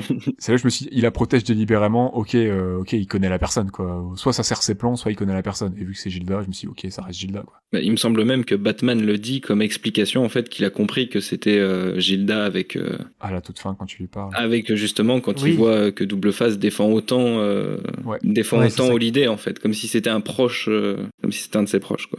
Quand elle crame les preuves euh, à la fin euh, dans la cave Parce que dans le comic, c'est pas vraiment ça. Ah non c'est un, un peu plus différent. Après est-ce qu'il faut qu'on le révèle ou pas? Je sais pas. Bah, je sais pas. C'est parce que, vu que Nero l'a pas lu. Mm. Je l'ai pas lu, mais après c'est comme vous voulez pour les auditeurs ou pas. Est-ce qu'on révèle tous les secrets ou pas Mais euh, Mais en fait après c'est juste c'est juste là ils ont fait un choix d'adaptation différent pour le film et c'est pas plus mal qu'ils s'en soient un peu écartés pour euh, ne pas euh, refaire la même chose en le faisant peut-être mal tu vois. et puis je C'est ce pense que je- c'est ce que je surprendre aussi un petit peu peut-être les, les lecteurs qui ont, qui ont Ouais, c'est possible aussi, à l'époque. euh, possible aussi. Je trouve ça bien de faire des petits changements euh, par rapport à ton matériel d'origine. Ça peut amener de bonnes choses. Ça, ça peut être cool. Mais ouais, ils ont fait certaines choses de manière grossière et ça, c'est ce qui me dérangeait le plus en fait. Bon, sinon en termes de perso, je sais pas si vous avez un, si vous étiez content, si vous aviez un perso favori à revoir dans le film euh, par rapport euh, aux comics ou ou de manière générale en fait, s'il y a un perso que vous aimez, vous aimez vraiment bien, hormis euh, d'ailleurs bah voilà, c'est quoi votre perso préféré hormis Batman et Joker, peut-être dans, dans le film, dans l'univers de Batman? Vas-y, Star. Le Joker préféré? Non non, euh, hormis Batman et Joker, hein, j'utilise un Joker. Ah, ok. C'est quoi Euh, votre ah, dans le film, Ouais, par exemple dans le film ou même dans l'univers un peu plus de Batman euh, et de Gotham de manière générale, ce serait quoi votre perso favori tiens? Oh là. Alors. Mais si c'est dans le- si c'est dans le film, euh, c'est très bien comme ça on raccroche les wagons. Bah moi j'aime bien le Riddler hein, sur le coup. Euh, j'aime bien le, le principe du personnage quoi. J'aime beaucoup le côté énigme et tout. euh. Ah, il est cool. Il est très cool, j'aime bien aussi. Ouais. Après, moi, j'avoue que le commissaire Gordon, c'est quand même un, un petit king perso, mais euh, Et il est Ah cool. ouais et avec sa belle moustache en plus, là, encore une fois. c'est vrai. Mais euh, pour revenir sur ce que tu demandais du coup sur les, les personnages préférés, euh, bah forcément Double Face en fait son, son origin story elle est Bien, dans cette ouais. histoire donc forcément le, le personnage est hyper intéressant Ouais. que ça soit la version de Nolan ou cette version là tu, tu comprends bah, de manière différente mais c'est toujours pour amener le personnage à un même point et la façon dont c'est amené c'est bah, c'est toujours intéressant de voir un personnage hyper bon sombrer euh, dans, dans le mal en fait et, et c'est plutôt Après- bien retranscrit ça, ça- encore une fois hein, évidemment ça sera toujours un peu moins bien que dans le comics mais euh, pour le coup c'est le personnage central de l'histoire hein, il est plus important que Batman je trouve euh, Dans celui-là, ouais, clairement. même en temps d'écran je pense Mais dans, le... dans les méchants un peu comme ça, il y a aussi euh, Mr. Freeze, ouais qui est un peu pareil. euh, C'est aussi un manga, quoi, à la base. mais Ah, j'aime bien Freeze aussi. que- Mm. Ouais, Freeze, est... Surtout la version avec la coupole, la, la, la, la- la- la version avec son, son, son casque là de, de, de Bruce Ouais, la et série de- animée, ouais. quoi. Ouais, bah oui. J'aime beaucoup cette version là. Mais c'est- je crois que c'est eux qui ont inventé l'origin story là. Avec Ouais, exactement. ouais. Bah c'est, ça, ça, vient de, de Taz, du coup, de The Animated Series euh, Batman. Euh, Ils en Ouais. avaient fait un, je crois que c'est même un double épisode, hein, si, si je me trompe pas, euh, sur les origines, Ouais, du coup, de, possible. de Mr. Freeze. Ah, j'aimais bien. Puis son design est cool, euh, le côté rétro SF qui va avec le, le, le style de la série et tout. euh. Mm. J'aime vraiment beaucoup euh, ce qu'ils en ont fait. Moi, dans le film, là, par exemple, moi, je pense que euh, j'aime bien Poison Ivy comme perso, mais je pense que là, ça serait, ça serait Catwoman, euh, qui est vraiment pas assez exploité, mais euh, c'était, c'était cool de l'avoir parce que, bah, sans Catwoman, bah, Batman, il serait dans, la- il serait dans la grosse panade, hein, on va pas se mentir. là, il lui doit plus d'une chandelle, et comme elle le rappelle dans le film, il lui en doit plein. c'est clair. Et c'est ça que je trouve bizarre avec cette adaptation, c'est qu'ils ont fait du personnage de Selina Kyle euh, un, un personnage hyper euh, fonction en fait, qui emmène à chaque fois Batman vers les trucs, mais sans qu'elle soit jamais réellement développée elle, alors que justement dans l'histoire elle est hyper centrale quoi. C'est très Et c'est c'est son histoire qui continue Ah, dans, ouais. dans les suites, euh, que ce soit dans La Mère Victoire ou dans. dans euh, comment c'est euh, Catwo- Catwoman à Rome, c'est ça le, le titre? Ouais, c'est Mm. ça. ouais. Donc, euh, ah, c'est moi, c'était ma déception de voir ce personnage de Selina Kyle un peu, un peu trop, trop classique en fait dans, dans ce que tu peux attendre dans un film d'animation Ouais. Batman euh, d'une Catwoman. utilitaire. Ouais, c'est ça. Mais le, le fait que ce soit son père, euh, Falcon, euh, c'est dit ça dans les comics? Bah, c'est pas pas. dit dans. Il me semble pas que ça soit dit dans Un Loin Pas Halloween. dans Halloween. Parce que moi, je l'ai refeuilleté. Bah, il me semble que c'est justement dans, dans un week-end à Rome où elle se rend justement dans, Ah ouais. dans, dans, dans, dans la mafia à- en Italie et qu'elle du coup elle découvre que, que c'est bien son père euh, qui est du coup le qui l'a abandonné à la naissance aussi. Enfin, il y a toute, une- toute une histoire euh, autour des origines de Catwoman. ouais. Ouais, je l'avais lu, j'avais trouvé vachement Mm. cool à l'époque, mais je sais plus ce que ça raconte. Enfin, vraiment, je le lise. euh, Bah t'en as trois à lire là. Bah ouais, du coup, euh, je vais, je vais voir ma maths à Batman. J'ai quelques trucs à lire là, mais euh, je- bientôt j'essaierai de me de bifurquer. De... Et, Spider- euh, et Spider-Man bleu, c'est très cool aussi. Ouais, je confirme. Très très cool. Je l'ai lu, je l'ai lu il y a pas Ouais. longtemps. et- Parce qu'il y a eu un. Je sais pas, Nini Comics, là, ils ont fait euh, le printemps du. Dans les du comics, comics. ouais, c'est ça. Mhm. Ouais. Et il y avait 10 numéros et dedans, euh, il y a des, des, des récits assez cultes. euh, Des Que des classiques. et- Mm. Voilà, que des classiques. Et il y a le Spider-Man bleu et le Daredevil jaune des, des mêmes auteurs de- d'Allant Halloween. Euh, Moi, j'a- j'avoue, j'ai acheté les deux euh, parce que je les, je les avais jamais lus et c'est vrai que bah, quand tu as déjà lu un long Halloween, tu comprends en fait tout leur processus euh, en termes de visuel. Et ce qui est génial, c'est qu'ils bah, ils- ils réinterprètent un personnage à travers des histoires hyper iconiques de l'histoire euh, de chaque personnage, que ce soit Daredevil ou, ou Spidey, et ça fait vraiment euh, des, des- des belles histoires. Enfin, moi, je les trouve vachement émouvantes. Euh, Je sais pas ce que t'en as pensé, Ista, mais le Bah, Spider-Man Daredevil jaune, j'ai pas encore lu, mais Spider-Man le Spider-Man bleu est assez émouvant, je trouve. Enfin, Ah ouais. surtout la, la narration qu'il y a à l'intérieur, c'est c'est assez cool. Ouais, c'est tout en flashback un peu, il me semble. Bah en fait, Euh, c'est ça. Spidey qui parle un- dans un magnétophone en s'adressant à, Ouais. à, à Gwen Stacy en fait. Ah oui, c'est Hmm. ça. Alors que Gwen Stacy est déjà décédée et qui, qui vit euh, sa, sa vie avec euh, Mary Jane. Ah ouais, il fait son deuil en fait, vraiment. euh, C'est c'est pas très gay, mais c'est c'est très beau. Ok. Et c'est par flashback, exactement. Ouais. Ouais, je suis curieux. Et Daredevil aussi, parce que c'est un personnage que j'aime beaucoup. Bah, Daredevil, encore une fois, c'est vraiment les origines du personnage où il avait encore son, son costume jaune et pareil, il il parle cette fois à, à- comment elle s'appelle euh, du bureau d'avocat, j'ai oublié son nom. Mm. C'est Karine Euh, Putain, je sais plus. je ne sais plus non plus. ah non, Karen Non Karen, Karen, c'est ça. Ah oui, Karen Ouais. qui est dans la série aussi d'ailleurs. Exactement, et qui est dans la série. Et qui s'adresse à Karen, qui est euh, bah, également euh, ailleurs, et euh, il, il lui, il lui parle, je sais pas si, je crois qu'il lui écrit ou, ou si c'est juste dans sa tête peut-être, mais euh, il y a exactement le même processus, euh, mais sur le personnage de Daredevil. C'est, c'est super fort, c'est super. avec un dessin hyper original, quoi, que t'as pas l'habitude de voir sur une histoire d'un, d'un Spider-Man, d'un Daredevil ou même d'un Batman. C'est, Daredevil, C'est je du- crois avoir vu à quoi ça ressemblait, ouais. Mm. Son costume jaune et avec une partie rouge orangée, non, sur le, Ouais, sur le c'est c'est ça? Ouais, je le rouge, connais celui-là. Celui-là, je- Ouais, on dirait qu'il porte un Marcel au-dessus de son costume jaune. Celui-là, je le connais. Marcel Noir. Ok.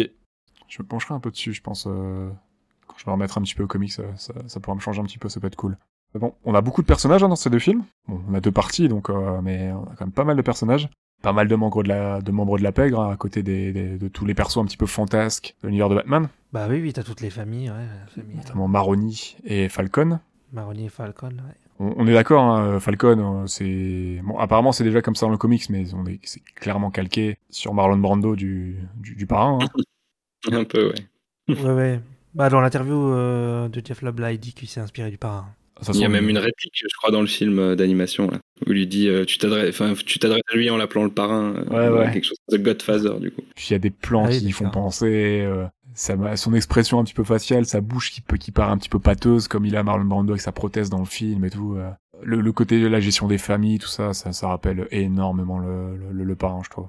Et puis, ce qui est aussi bien avec justement, tu parles de bah, tout, le côté pègre et du coup, de l'autre côté, tout le côté euh, super vilain. Et c'est un des trucs qui est, qui est très fort dans cette histoire et qui est aussi bien fait, je trouve, dans le film. C'est d'arriver à mêler les deux et de montrer euh, comment bah, le- l'ancien Batman, avec du coup le côté très, euh, très street, euh, des vilains euh, très, très à l'ancienne, donc de, de films noirs, de, Oui. de, de polar, avec du coup des, des mafieux, des, des gangsters. T'as les triades aussi qui sont là, alors que je crois qu'elles sont même pas présentes euh, de souvenirs dans Halloween Halloween. Et de l'autre côté, du coup, les, les monstres et de montrer comment ces deux univers bah, cohabitent et qu'il y en a un qui est en train de prendre le, le pas sur l'autre, en fait, et que c'est les, les monstres qui prennent le pas sur les, les vilains classiques Ouais. euh, de la ville, quoi. Qui sont complètement dépassés finalement par euh, ces créatures vraiment fantasques. hein. C'est un peu Ba- voilà, c'est Batman qui a amené tout ça, mais c'est- et je- ça j'ai trouvé ça, ça c'est un des bons, un des bons points. Bah du coup, je pense aussi du comics vu que ça vient du comics, mais ça, ça c'est un des, Ah bah un des ouais. bons points de cette histoire-là de ramener ce côté euh, criminalité plus classique et de laisser peut-être un Mm. petit peu de côté par moment le côté euh, fantasque des, euh, de Gotham qu'on connaît tous finalement. C'est le- c'est la partie la plus connue maintenant, et ça fait du bien d'avoir euh, de, de rattraper un peut-être un, un enquêteur un peu plus une, une enquête des crimes un peu plus terre à terre. Même même pour se raccrocher au perso finalement hein, c'est euh, c'est peut-être moi mais c'est plus simple de s'identifier à des problèmes euh, concrets euh, notamment qu'affronte Dent ou qu'affronte la bah, euh, Batman ou la ou la, la, la pègre avec Holiday que des fois des personnages vraiment vraiment fous comme tu peux avoir avec euh, l'épouvantail et compagnie quoi. Ou même le Joker hein, Joker qui est qui est un personnage complètement surréaliste finalement. Bah, sa, sa seule motivation dans, dans le film qu'on a vu, c'est quand même de, de tuer Holiday parce qu'il est en train de lui prendre sa place, quoi. oui. Voilà. C'est très primaire. Ça lui correspond bien mais Oui, oui. J'ai bien aimé d'ailleurs son design, euh, je sais pas comment il est euh, dans, dans le comics, mais euh, le design qu'il y a dans le film, j'ai trouvé plutôt sympathique. Quand il est en aviateur, là? Ouais, bah on a- oui, forcément, oui. Ça, des plans du comics hein, qui reprennent, hein, pour le coup. euh. Ouais, ouais. Mais de souvenir, je sais pas, Ista, tu, tu me confirmeras, mais il me semble qu'il a la mâchoire un, un peu plus fine, mais sinon, c'est vraiment. Ouais, il, a très une- longue. il a quand même une carrure assez différente de ce que tu as l'habitude de voir sur le Joker. Il a, il a- ouais, il a une mâchoire très, très longue, il me semble. Là, ils en ont fait. Euh, Dans le film, ils en ont fait plus un. Enfin, il a une carrure vachement plus imposante, plus. euh, oui, oui, oui. avec une mâchoire plus carrée, quand même, de... j'ai l'impression. Je, regarde, je regarderai, tiens, je ferai, je ferai le comparatif. J'ai pas pensé à regarder le Joker. J'ai vu, j'ai vu Catwoman, j'ai vu Ivy, euh, j'allais dire Corleone, Falcon et compagnie, mais euh, j'ai pas regardé pour le Joker. J'ai vu aussi des persos que j'avais rarement vus, hein, genre Darman, moi c'est pas un perso que je connais. Oui, Calendarman. On voit d'ailleurs dans. dans ce- Ouais, ce que j'allais Oui. dire. Bah, vas-y, dis. Qu'on voit justement dans, dans The Suicide Squad, là, le dernier film de James Gunn, euh, qui est joué par le, le frère de James Gunn, euh, Sean Gunn, qui, qui fait un petit caméo dans une scène dans la prison euh, ouais. au début du film quand, quand tu suis euh, D'accord. Idris Elba. On plus, il faisait déjà un caméo, il avait déjà un petit rôle, je crois, dans, dans Les Gardiens, son frère. Si j'ai pas Bah, il- Bah, il a même carrément un vrai rôle après. Hein, dans le- Ouais, il fait la motion capture de, Ah oui. de Rocket Raccoon. C'est lui, d'accord, ok. Ouais. Et il fait aussi le, la Et il- motion capture, je crois, du. La belette, là. Enfin, comment il s'appelle? Dans Suicide Squad aussi. Oui. Euh, Qui meurt au début, là. Euh, Weasel. Weasel, ouais. Et D'accord. il a aussi effectivement un rôle dans, euh, dans les Ravageurs euh, des Gardiens. ouais. Oui, bah lui, il fait. il est- Je crois qu'il est dans tous les films de, de James Gunn. En tout cas, il doit être pas loin à chaque fois. Je sais pas si c'est un clin d'œil, mais euh, moi, quand j'ai vu Sofia débarquer, euh, Sofia Corleone, euh, dans mon cerveau, ça a fait euh, Sofia Coppola. Forcément, Ah ouais, c'est pas. J'avais pas pensé, tu vois. Je sais pas si c'est un lien, mais en tout cas, euh, ça, ça fait un petit, un petit lien marrant. Bah, c'est Et pour revenir à Conan Darman, euh, Conan Darman, à la base, ça devait être vraiment le méchant de, de l'histoire. Hmm. Ah ouais? Ce qui est logique, hein, vu que. Oui, oui, à la base, ça devait être lui, et... mais après, ils ont dit, ouais, non, faut. Pour surprendre, faut mettre. Faut Pas que ça soit euh, aussi évident, ouais. Ouais, c'est ça. Hein. Que sinon, euh, bon, c'est Darman, c'est le mec qui tous les, bah, justement, les, les jours, enfin les jours. euh, Je sais pas si c'est les jours fériés ou si c'est des jours spéciaux, je sais pas quoi. Mais... Il me semble qu'il a un kink avec les années bisextiles et compagnie. Il y a une référence à ça dans le film. Ah oui, dans le film, il a dit Mm. ça. Ouais, il dit ouais. Et il me semble qu'il, justement, je sais pas si c'est pas tous les 4 ans ou un truc comme ça, mais donc des années où il y a, où il y a pas. Il y a que le 27 février, il doit faire un crime ce jour-là, ou je sais plus. Enfin, il y a des délires comme ça dans les comics. Ouais, Il est criminel tous les 4 ans, quoi. Ouais, c'est ça. Le reste du temps, il est à Arkham. ok, c'est pas mon année, on va attendre, on verra les prochaines peut-être. Non, mais c'est ce genre de personnage du lore euh, Batman avec euh, bah, justement Polka Dotman ou des personnages comme ça qui sont plus anciens et qui ont un peu perdu en, en aura parce qu'il y a eu des, ouais, il y a eu des, des méchants vachement plus intéressants qui sont arrivés après ou peut-être même avant. Je, Ouais, ouais. En termes de temporalité, je sais pas exactement, mais euh, c'est ouais, c'est des, des méchants de seconde zone de Batman quoi. Mais celui-là il est quand même resté dans l'histoire et c'est assez marrant de l'avoir par rapport au, au thème de, de l'histoire qui est les jours fériés et les fêtes nationales et tout ça quoi. Ça, il me dit rien, mais alors que je suis sûr l'avoir déjà vu dans, dans, la, dans, dans la série animée, parce que je suis sûr Ah oui, oui, oui, je crois qu'il y est, ouais. Mais là, quand je l'ai vu débarquer, j'ai fait Carl Underman? Outre le fait que tu ressembles à Mr. Freeze dans Batman et Robin, là, tu, tu me dis rien du tout. Par contre, il a pas du tout la même tête dans le comic, je trouve. Il est vraiment différent Ouais, ouais, ouais. sur le coup. hein. ok. Il a moins une... Là, il a une carrure vachement. Il est balèze quoi dans le dessin animé. Est- Mais moi j'ai trouvé qu'ils Bah, avaient a- tous une carrure balèze dans le film de toute Ouais, façon. Ouais, ouais. c'est vrai, c'est vrai, c'est vrai. Ce qui tranche d'ailleurs beaucoup avec... euh, genre, le seul qui a, t'as l'impression qu'il a une carrière normale, c'est le fils de, de Falcon, en fait. Ouais, euh, ouais, c'est ça. j'ai l'impression. Ouais. Si- sinon, ils sont tous ultra carrés. Même Harvey Dent, euh, enfin, euh, t'es juste avocat. Bon, tu peux être, euh, tu peux être carré et être avocat, mais t'as pas l'air de faire spécialement du sport, etc. et tout, mais euh, t'as pas l'air de soulever de la fonte, mais euh, mon gars, tu mets de sacrés costumes, quoi. C'est les épaulettes. ouais, c'est- je pense. Bon, c'est un truc qui est dans le comics depuis pas mal d'années maintenant, de rendre vraiment tous les gars euh, vraiment baraqués. euh, même Gordon, hein, il est carré et tout. euh. Écoute, Gordon, c'est devenu Batman il y a pas longtemps. donc. Ah, ouais, bon, ok. Soit. Mais ouais, Carl Darman, moi, je t'avoue que quand je l'ai vu avec son pyjama et tout, je me suis dit, ah, il me rappelle quelqu'un. Putain, mais Freeze, il a le même pyjama dans Batman et Robin. non Si, oui. Ah, le peignoir là Mais ouais. ah. Oui, j'avais pas pensé. Bah, oui. même à la fin, tout à la fin, euh, quand il reprend ses expériences pour sauver sa femme, euh, Ouais. je crois qu'il est habillé en, il est habillé en prisonnier avec un truc à bande, je crois, gris Ah et oui, blanc, oui, il semble. Ouais, je crois que t'as ouais, raison, il est en ouais. prisonnier. Il a- Ouais, ouais. Et il a une tenue similaire, du coup, avec un Underman. Alors, est-ce que, est-ce que vous avez sabré le champagne et sorti le popcorn pour, euh, pour euh, de nouvelles, enfin, comme c'est rare qu'on la voit pour revoir la mort des parents de, des parents Wayne, finalement? Ça fait tellement longtemps qu'on l'avait pas vu. Ah, c'est inévitable. Hein. Mais dans le comics, ils l'ont pas mise. hein. Non, bah non. Non, Ils parce que à tout prix la remettre dans le dessin animé. Ça se passe juste après année 1, donc euh, forcément, ils avaient pas besoin de. Vu que dans Ouais. la temporalité du comics, euh, il se place juste après euh, les origines de Batman, forcément, ils ont pas besoin de le mettre dans celui-là, quoi. Mais je trouve que ça explore bien. euh, le film le fait un petit peu aussi, c'est assez intéressant. Hmm. Euh, bah, le, le passé de la famille Wayne. Et c'est bah, pareil, encore une fois, hein, je me répète, mais c'est des choses qu'on retrouve encore une fois, du coup, dans les films de Nolan, sur euh, bah, l'héritage de la famille Wayne, avec euh, Ouais. des pactes plus ou moins sympas avec des gens dans la ville, et tout l'héritage de ce que, ce que va devoir porter le personnage de, de Bruce. Et dans, dans le comic, c'est vraiment quelque chose d'hyper intéressant, c'est qu'il y a vraiment une différence qui est faite entre le personnage de Bruce et le personnage de Batman. Là où ça se confond un petit peu plus, enfin c'est moins travaillé dans le film, mais tout ce passif euh, est, hyper intéressant dans le comics parce que ça prolonge du coup euh, que tu as déjà eu euh, dans, dans année 1 et ça, l'emmène encore plus loin. Et c'est quelque chose bah, qui, de toute façon, qui sera toujours au cœur de, des, histoires de Batman, hein, mais, mais de, lier à la pègre, moi je trouvais ça intéressant. Enfin, ça montre que c'est pas tout noir ou tout blanc. Il y a ça aussi dans le Batman de Telltale, le jeu vidéo. Qui raconte aussi euh, qu'en fait, les, les, la- le père Wayne, enfin, la- il, s- il est pas tout blanc, quoi. Il a fait des trucs euh, pas très clean clean. Et, euh, C'est cool, je pense, de, de casser le côté un peu, peut-être. euh, Ouais. Parce que je, je crois que Thomas Wayne est souvent présenté comme quelqu'un de. un, un peu un chevalier blanc, entre guillemets. Mm. euh, Mm. Mais ils aiment bien le casser casser. un côté, le côté mythe. euh, Ouais, aiment bien le casser dernièrement, tu vois, le film Joker avec euh, Joaquin Ouais. Phoenix, quoi. Il est ouais, montré comme un aussi, connard un ouais. peu. hein, quand C'est même. vrai, ouais, Mm. exactement. Ça, ça change un peu. Après, c'est peut-être fait maintenant, c'est peut-être fait souvent, mais euh, ça casse un côté, un- le côté un petit peu trop euh, peut-être vertueux de la famille Wayne aussi. euh, tout le monde a des crottes sous son tapis, quoi. Finalement, tout le monde a des, a des placards, a des, a des cadavres dans son placard et non pas l'inverse. Et puis ça donne encore plus de, de poids au combat de Batman en fait, qui, qui du coup doit supporter son propre fardeau et supporter celui de sa propre ville quoi. Et ça, ouais, ça le lie un petit peu, ça l'ancre un peu plus dans, dans la criminalité aussi, Mm. dans le côté concret, ouais. Parce que j'étais pas, moi, perso, j'étais pas spécialement fan de revoir la mort des parents Wayne. Ouais, non, ça- Par contre, le fait, le côté, euh, voilà, explorer le passé des Wayne, genre le, le fait de voir que Wayne, euh, il avait eu euh, que que le fils Falcon, bah du coup Falcon euh, père euh, Carmine qui est devenu euh, qui, qui, qui est devenu le parrain de la pègre, un des parrains de la pègre de, de Gotham, et une dette, a eu une dette envers Thomas Wayne, tout ça et tout, le fait qu'il l'ait aidé, euh, le fait qu'il euh, que lui il ait juste voulu sauver quelqu'un euh, entre guillemets, euh, pas forcément euh, se, se, se- pas forcément bien se faire voir de la pègre de la ville et tout, mais euh, juste faire son taf de, de médecin et euh, juste sauver une personne en tant qu'humain quoi. Je trouvais ça intéressant qu'il y avait des connexions comme ça, sans forcément montrer que c'est, en montrant que c'est quelqu'un d'ambigu, mais pas forcément méchante et tout. Donc, euh, Et je sais pas comment vous l'avez ressenti vous dans, dans le film, mais euh, le passage où, euh, où du coup Falcon est en train de mourir et qui parle avec Batman, et qui Batman lui fait référence à la phrase que lui avait dite du coup Falcon quand il venait de se faire soigner par, par son père. Moi j'ai compris ça Ouais. comme Batman qui révèle entre guillemets son identité à, à Falcon juste avant de mourir. bah pareil. Ouais, on J'ai est Ah, d'accord. comme ça. Oui, Ouais, Parce qu'il a l'air de comprendre, mais euh, ça je, je sais plus si c'était dans le, dans le comics ou pas, mais j'ai pas le souvenir. Non, non, Ouais, on est d'accord. c'est pas. Mm.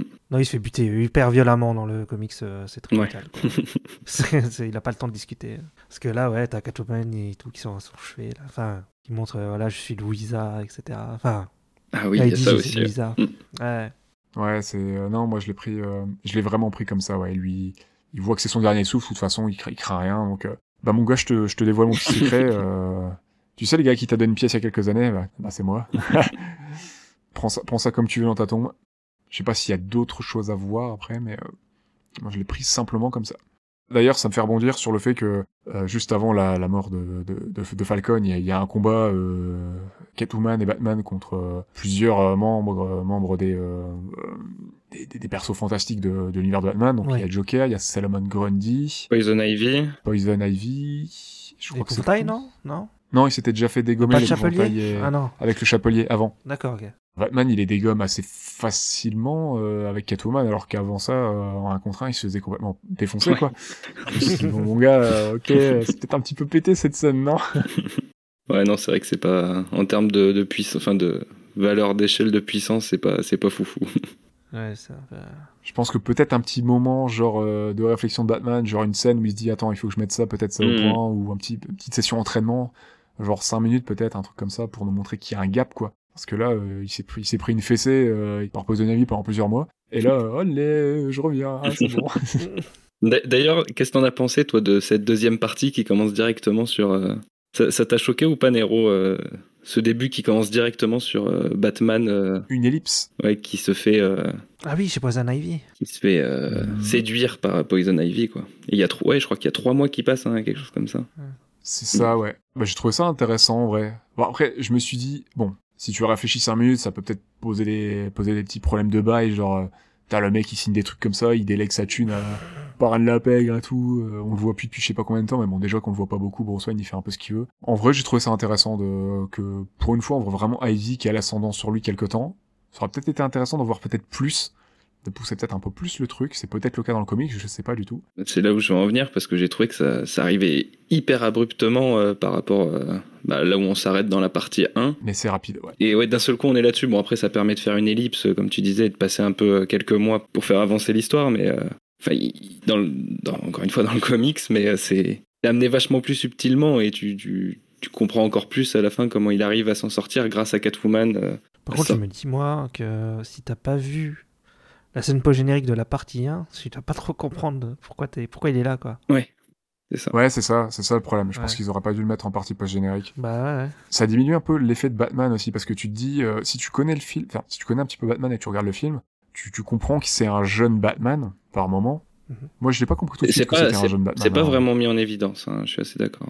Euh, pas du tout, ouais. Non. Moi, au début, je pensais que c'était un Batman un peu aguerri, et, euh, et c'est vraiment en, en me renseignant et puis en comprenant surtout que, ah bah non, en fait, il se fait avoir vraiment bêtement par Poison Ivy, comme s'il la connaissait pas, alors qu'ils sont quasiment déjà tous à Arkham. Et je me dis, ok, tu te fais avoir aussi bêtement par Ivy, comme si tu la connaissais pas. Du coup, j'ai eu, en fait, la fin de, la fin de l'épisode 1, j'ai eu du mal à comprendre en me disant, ok, tu t'es fait avoir par Ivy de cette manière. Le, le, le traitement de me dire, ouais, euh, se, se faire avoir par Ivy sur trois mois, se faire manipuler sur trois mois et tout, j'ai trouvé ça super intéressant. Je pense que c'est quelque chose qui, qui pourrait être euh, un peu plus creusé. Ça pourrait être très sympa de voir, euh, mais vraiment vis-à-vis du personnage d'Ivy, pas de toute Ouais, la ouais. pègre et tout.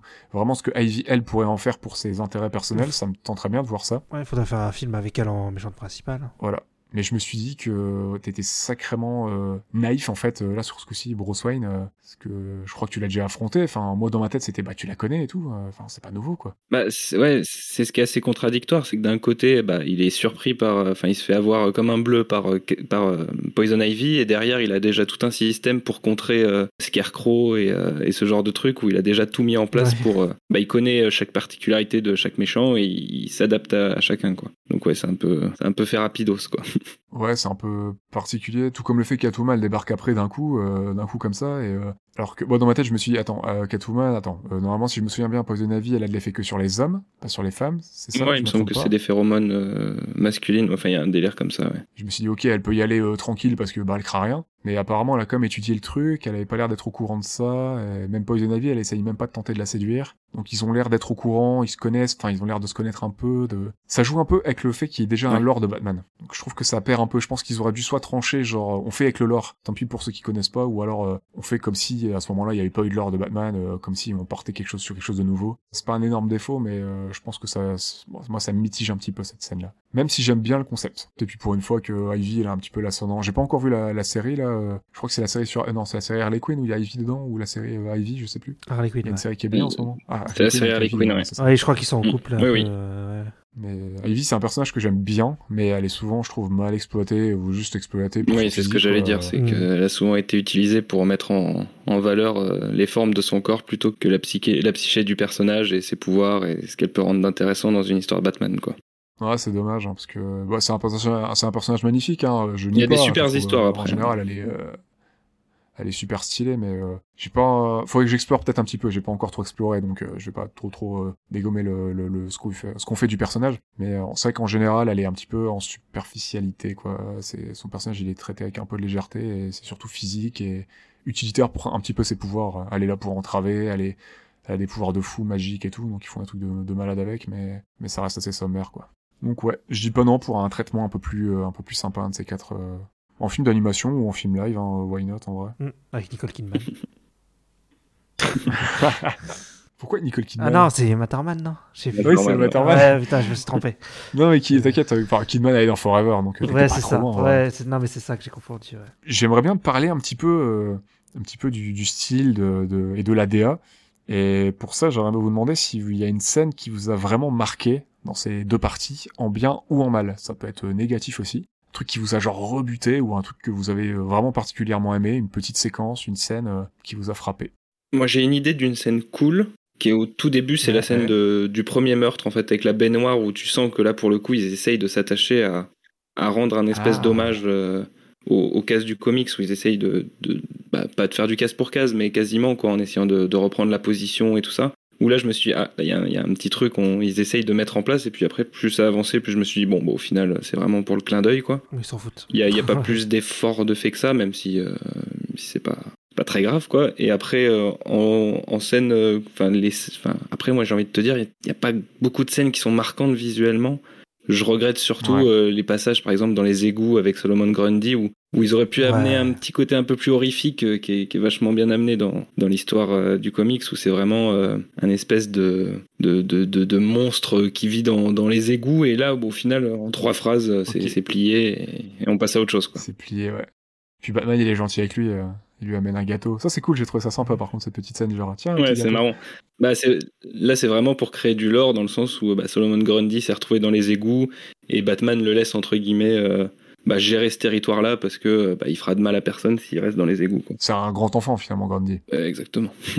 c'est Hulk zombie en gros. ouais, ouais, c'est ça, c'est vrai. Sur la scène, je rebondis vite fait sur la scène de la baignoire. euh, moi, j'ai trouvé que ça faisait vraiment, bah, du coup, meurtre de mafieux. Ah hein. bah oui. On vient dans ta vie perso, t'es dans ta baignoire chez toi en train de te détendre, et au revoir, hein, c'est vraiment un petit meurtre, euh, typiquement qu'on pourrait voir dans un film noir euh, ou dans le parrain. D'habitude, il pose une rose. Là, pour le coup, il pose un Jack o' Lantern. Quoi. C'est exactement les mêmes, euh, a- les mêmes jeux de la mafia. Ouais. Ouais, cette première scène, elle est, j'avais, tu vois, je l'avais déjà oublié, t'as- parce que je- j'étais tellement focus sur une ou deux scènes qui, qui se détachaient un peu du reste que j'avais oublié que la première scène était très cool. J'ai vu aussi que les scènes, euh, apparemment, les scènes de crime de Holiday dans le comics sont en noir et blanc. Ouais, ouais. Oui. C'est ça? Tout est en noir et blanc. ouais. Ah, c'est vraiment hommage polar. Où ça, ça, pousse vraiment le concept jusqu'au bout. quoi. C'est un whodunit avec euh, toutes les influences euh, du, du, polar et des films de, enfin les films policiers, les enquêtes, les thrillers. Il y a tout là-dedans. hein. C'est presque matriciel un long Halloween sur euh, sur Batman. Ok. De toute façon, en voyant le film, je me suis dit, c'est bizarre. Enfin, c'est bizarre. J'avais vraiment une sensation de déjà vu. Et je me suis dit que, bah oui, attention, ce comics, il a tellement inspiré d'univers de Batman, de, qui, ont été repris, de films, de, de dessins animés, d'animation, tout ça, que cette sensation déjà vu, c'est parce que ça a tellement marqué. Ah, ça aussi, là, quoi, ouais. je pense. Et il y a des scènes qui vous ont marqué, vous? Est-ce que t'as une idée, Sita Sinon, moi, j'en ai une. Bah vas-y, dis, dis ton idée, parce que moi je trouve pas trop là. Moi, c'est surtout graphiquement une scène qui est sortie du lot. C'est la scène du cauchemar de Batman après que ce, Ah oui. quand l'épouvantail l'a empoisonné un petit peu bêtement avec une seringue à sa sortie d'Arkham, sa Mm. scène de, de transe et de cauchemar et qui voit, je crois, sa mère se pendre, comme ça. euh, graphiquement, c'était le parti pris le plus intéressant du film. C'est le seul moment où il y avait vraiment un style euh, qui sortait un peu du lot et je me suis dit pourquoi le film il est pas comme ça de bout en bout? Donc c'est vraiment la scène, je pense, qui m'a le plus marqué où je me suis dit euh, ah ok là on est vraiment euh, un côté cauchemardesque et j'aime bien ce qui j'aime bien ce qu'il propose. Et j'aurais aimé. Bah, moi j'aimais bien même l'épouvantail quand, quand il sort et que t'es dans ses illusions là, Ouais. que tu vois du feu partout et qu'il est en mode euh, presque je sais pas euh, truc monstre horreur euh, dans un truc médiéval ou je sais pas quoi là. Ouais c'est chouette. Ouais c'est très sympa. ouais. Ça m'a rappelé Begins hein, avec, euh, avec, euh, avec Crane qui fait Bah ça oui. sur son cheval à un moment d'ailleurs à Honarose là. Avec Oui les- c'est vrai qu'il y a ça. Ouais. C'est les, vrai che- qu'il y a ça dans les chevaux de, de la police montée, la police équestre là. Ouais ils ont des yeux jaunes non? Ouais, il y a un truc- ou des yeux rouges, ouais. Rouges. Ouais. Quand t'as Geoffrey Baratheon qui le regarde. euh, ah, ce mec il est bizarre. Ouais, mais après moi je trouve que l'épouvantail il est pas assez exploité dans les films et tout. Non, après, J'aimerais le voir. après c'est compliqué hein, parce que Ouais, C'est très terre à terre dans un mec Begins, qui- c'est ça. C'est ouais, c'est juste un mec qui fait qui met des piqûres quoi. Sur le coup, qui met des gaz ou des... je digresse un peu, mais c'est un peu le, c'est un peu un problème qu'on pourrait retrouver euh, similaire avec, par exemple, avec un personnage comme euh, Stéréo Mysterio. Voilà, exactement. Tu, Ouais. c'est ce Bah que j'allais dire. C'est que dans, dans le comics ou peut-être dans quelque chose d'animé, ça peut être fou parce que tu peux, tu peux présenter des trucs, euh, tu peux vraiment euh, faire aller ton imagination, euh, présenter un peu ce que tu veux visuellement. Mais dès que t'entres dans un univers un petit peu plus terre à terre, bah t'es très très limité. non, c'est clair ça. Ouais, c'est ça le problème, ouais. Mm. Crane, je trouvais ça malin dans, dans Begins parce que c'est c'est un personnage un petit peu central par moment, mais secondaire. Du coup, il accompagne bien, je trouve, la trame principale. Même s'il y a un ou deux moments, la partie Onaro, c'est un petit peu brouillon. Mais euh, je trouvais qu'il accompagnait bien la trame principale en Mm. étant secondaire et par moment. C'était un bon moyen d'utiliser ce personnage qui est peut-être compliqué à mettre en, en antagoniste principal, hein, surtout si tu prends une dimension réaliste. Par contre, je pense qu'un Burton, enfin, quelqu'un avec un univers euh, très fantastique, fantasmagorique et aussi monstrueux Ouais, comme Burton. à- à Del Toro. Del Toro, Ouais, par exemple, donc des, qui ont des univers très euh, monstrueux, hein, pour, pour dire ça euh, Mm. simplement. Ça pourrait être un personnage très intéressant à exploiter parce que euh, les, les- les codes brassés par ce personnage correspondraient au leur, en fait. En t'entendant dire ça, tu vois, je me dis, euh, là, on part sur un film, euh, un nouveau film Batman, avec un côté qui a l'air quand même d'être vachement plus sombre et brut, où on commence du coup avec Ouais. le Riddler, qui est quand même, euh, qui est pas non plus le personnage qui est tout le temps le personnage principal, qui est souvent un méchant un peu secondaire, qui va venir dans une intrigue principale faire mettre son petit grain de sel, mais typiquement chez un, un hypothétique Batman 2, tu vois, un, un Scarecrow qui arrive en tant que, que méchant dans un univers vachement plus sombre et plus dark, ça, ça peut carrément coller aussi. hein. On en- on- est pas là, hein, évidemment, mais euh, Oui. Ça dépendra ouais de savoir s'il va donc on- là on parle du Batman de Matt Reeves hein, pour les auditeurs si- au cas où vous suivez pas qui arrive euh, c'est le prochain film euh, le film live qui arrive de, de Batman euh,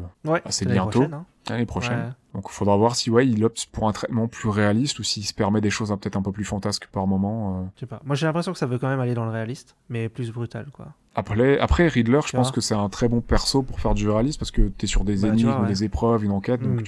Il y a même moyen de faire un vrai thriller Si... Ah bah, Ah bah, tu peux, tu convoquer des films comme Zodiac, des films comme, euh, Voilà. comme euh. Seven, enfin ce genre, ce genre. Tu, tu le sens de toute façon dans la première bande-annonce qu'il y avait. Mm. Il y a toute cette patte-là. Et après, ouais, voir s'il part sur des suites, euh, ce qu'il pourra proposer avec l'univers, lui qui l'aurait instauré si euh, s'il y a une proposition d'univers. À voir si ça restera un one shot ou pas. euh. Moi, je préférais un one shot au cas où, comme ça, ça nous fera au moins un bon film. Ouais. Parce que partir sur un univers dès le début, euh, c'est toujours un peu risqué d'étant de balancer un univers. donc, Ah, euh, j'aime j'aime bien avoir une trilogie, moi. Après, tu peux partir, regarde Begins, tu peux le voir comme un one shot. Hein. Begins, il ouvre sur une Oui, suite, mais euh, c'est un, entre guillemets un one shot dans le sens où Batman il boucle un arc, euh, euh, Ra's al Ghul il boucle son arc Ouais. et tout. Il voit juste une carte du Le Joker. à film se tient en lui-même. ouais. Voilà. Ouais. Tu pourrais juste regarder Begins et t'arrêter là, tu vois. Mais il te laisse une petite porte à la fin, donc tu peux peut-être faire ça avec, euh, tu peux peut-être faire ça avec le prochain Batman aussi. Je pense Ah, que ça peut être une bonne vois, chose. Begin, je suis pas fan du Razal Ghul, tu vois. Ouais, moi je peux comprendre. Je hein. pense qu'il y a moyen de faire mieux. Je pense qu'il y a moyen de faire mieux avec Razal Ghul. Après voilà, c'est pareil, on en revient à un traitement d'un personnage complètement fantasque, un peu biblique, hein, parce Oui. qu'on parle quand même des puits de Lazare et tout, d'un personnage qui, qui fait appel à la magie, à la foi, à la à des dimensions religieuses quoi et tu traites ça dans un univers euh, Ouais, très street euh, cred oui. Rationnel ouf, à quoi, mort, ouais. donc, euh, rationnel hein. même Batman hein, tout ce qu'il fait euh, tous ses gadgets ont une certaine logique après ça part euh, ça part dans un côté un peu SF un petit peu fantastique légèrement par moment parce que euh, il t'instaure des éléments auxquels il essaye de se suivre euh, dans une Bah, c'est le problème, mesure, moi, quoi. que j'ai avec les, les films de Nolan, c'est que moi, je les aime beaucoup, hein. Euh, Mais euh, c'est qu'en fait, ouais, il peut pas chercher des mecs, des, ouais, des persos comme euh, Gueule d'Argile, par exemple. Voilà. Non, non, bah non. mec qui se transforme. euh, tu vois. t'es assez limité quoi. Ouais. Mais après voilà, c'était son entre guillemets son point fort de lui partir sur quelque chose de plus terre à terre là où Bah oui. par exemple euh, voilà Burton lui euh, il part sur un scénario ultra léger et t'es plus sur des thèmes euh, je trouve abordés, des, des monstres euh, que un tu, vas- tu vas pas tu vas pas essayer enfin so- tu prends les scénarios de Burton, ils sont ils sont assez simples à comprendre, t'as une fluidité. Il va pas essayer de partir dans un thriller par exemple comme The Dark Knight ou euh, ou quelque chose d'un peu plus fantasque entre guillemets parce que ça tient moins la route comme un The Dark Knight Rises quoi. Après, le, le deuxième film de Burton est quand même vachement plus sombre. Hein. euh. Il, il Oui, garde ah ce oui, côté un ouais. petit peu, euh, un peu rigolo, un peu à second degré par moment, mais il est quand même. euh, tu montes pas ça à, à n'importe quel âge, quoi, par exemple. non non, c'est je sûr. vu jeune. Hein, mais- on s'en relève. Mais c'est limpide. Ce que je veux dire, c'est que c'est limpide à Oui, suivre. bien sûr. Le scénario, Ouais. tu tu vas pas te poser de questions sur euh, sur une éventuelle surprise ou voilà, c'est pas c'est deux manières de traiter les personnages euh, et des, des et des thématiques et des problématiques et voilà aussi elles sont propres. euh, C'était cohérent avec les les les gimmicks aussi les des, des réalisateurs quoi. Mais ouais, je suis curieux. Bah, Matt Reeves, euh, moi j'ai beaucoup aimé ces planètes des singes, ces deux planètes des singes, donc euh, ouais, ouais. je suis grave curieux de ce qu'ils peuvent faire. Et, euh, Petite digression encore quelques secondes, la dernière trilogie La planète des singes, je trouve que c'est un très bon parti pris d'adaptation, hein, parce que pour rappel, pour les gens qui savent pas, ça n'a rien à voir avec les livres. Ah oui. C'est une totale liberté complète. C'est des personnages qui n'existent même pas dans le livre original. Je savais même pas que ça venait d'un livre. C'est adapté de La planète des singes, du coup, de Pierre Boulle. C'est un roman de SF français. Ah oui, c'est en français. Ah oui, si, je le savais, ouais. Exactement. C'est très bien, ça se lit très facilement, c'est génial à lire. C'est une très très bonne œuvre de science-fiction. Si tu veux t'initier à la science-fiction en manière littéraire, un de ces quatre, euh, c'est très chouette. Et du coup, voilà, on a une trilogie qui s'éloigne complètement d'un livre parce que César, je le rappelle, n'existe pas. N'existe pas dans les livres. C'est un personnage complètement inventé dans les suites du premier film, qui lui est d'une adaptation du, premier livre, assez littéral. Et donc voilà, cette dernière trilogie est une euh, est un travail d'adaptation très intéressant. Comme quoi, on peut on peut vraiment s'émanciper du scénario, de l'écrit original, du matériau original en saisissant les essences finalement, les, les thématiques et proposer quelque chose qui n'a rien à voir et faire quelque chose de très très sympathique, je pense. Et avec euh, de la gueule visuellement en plus.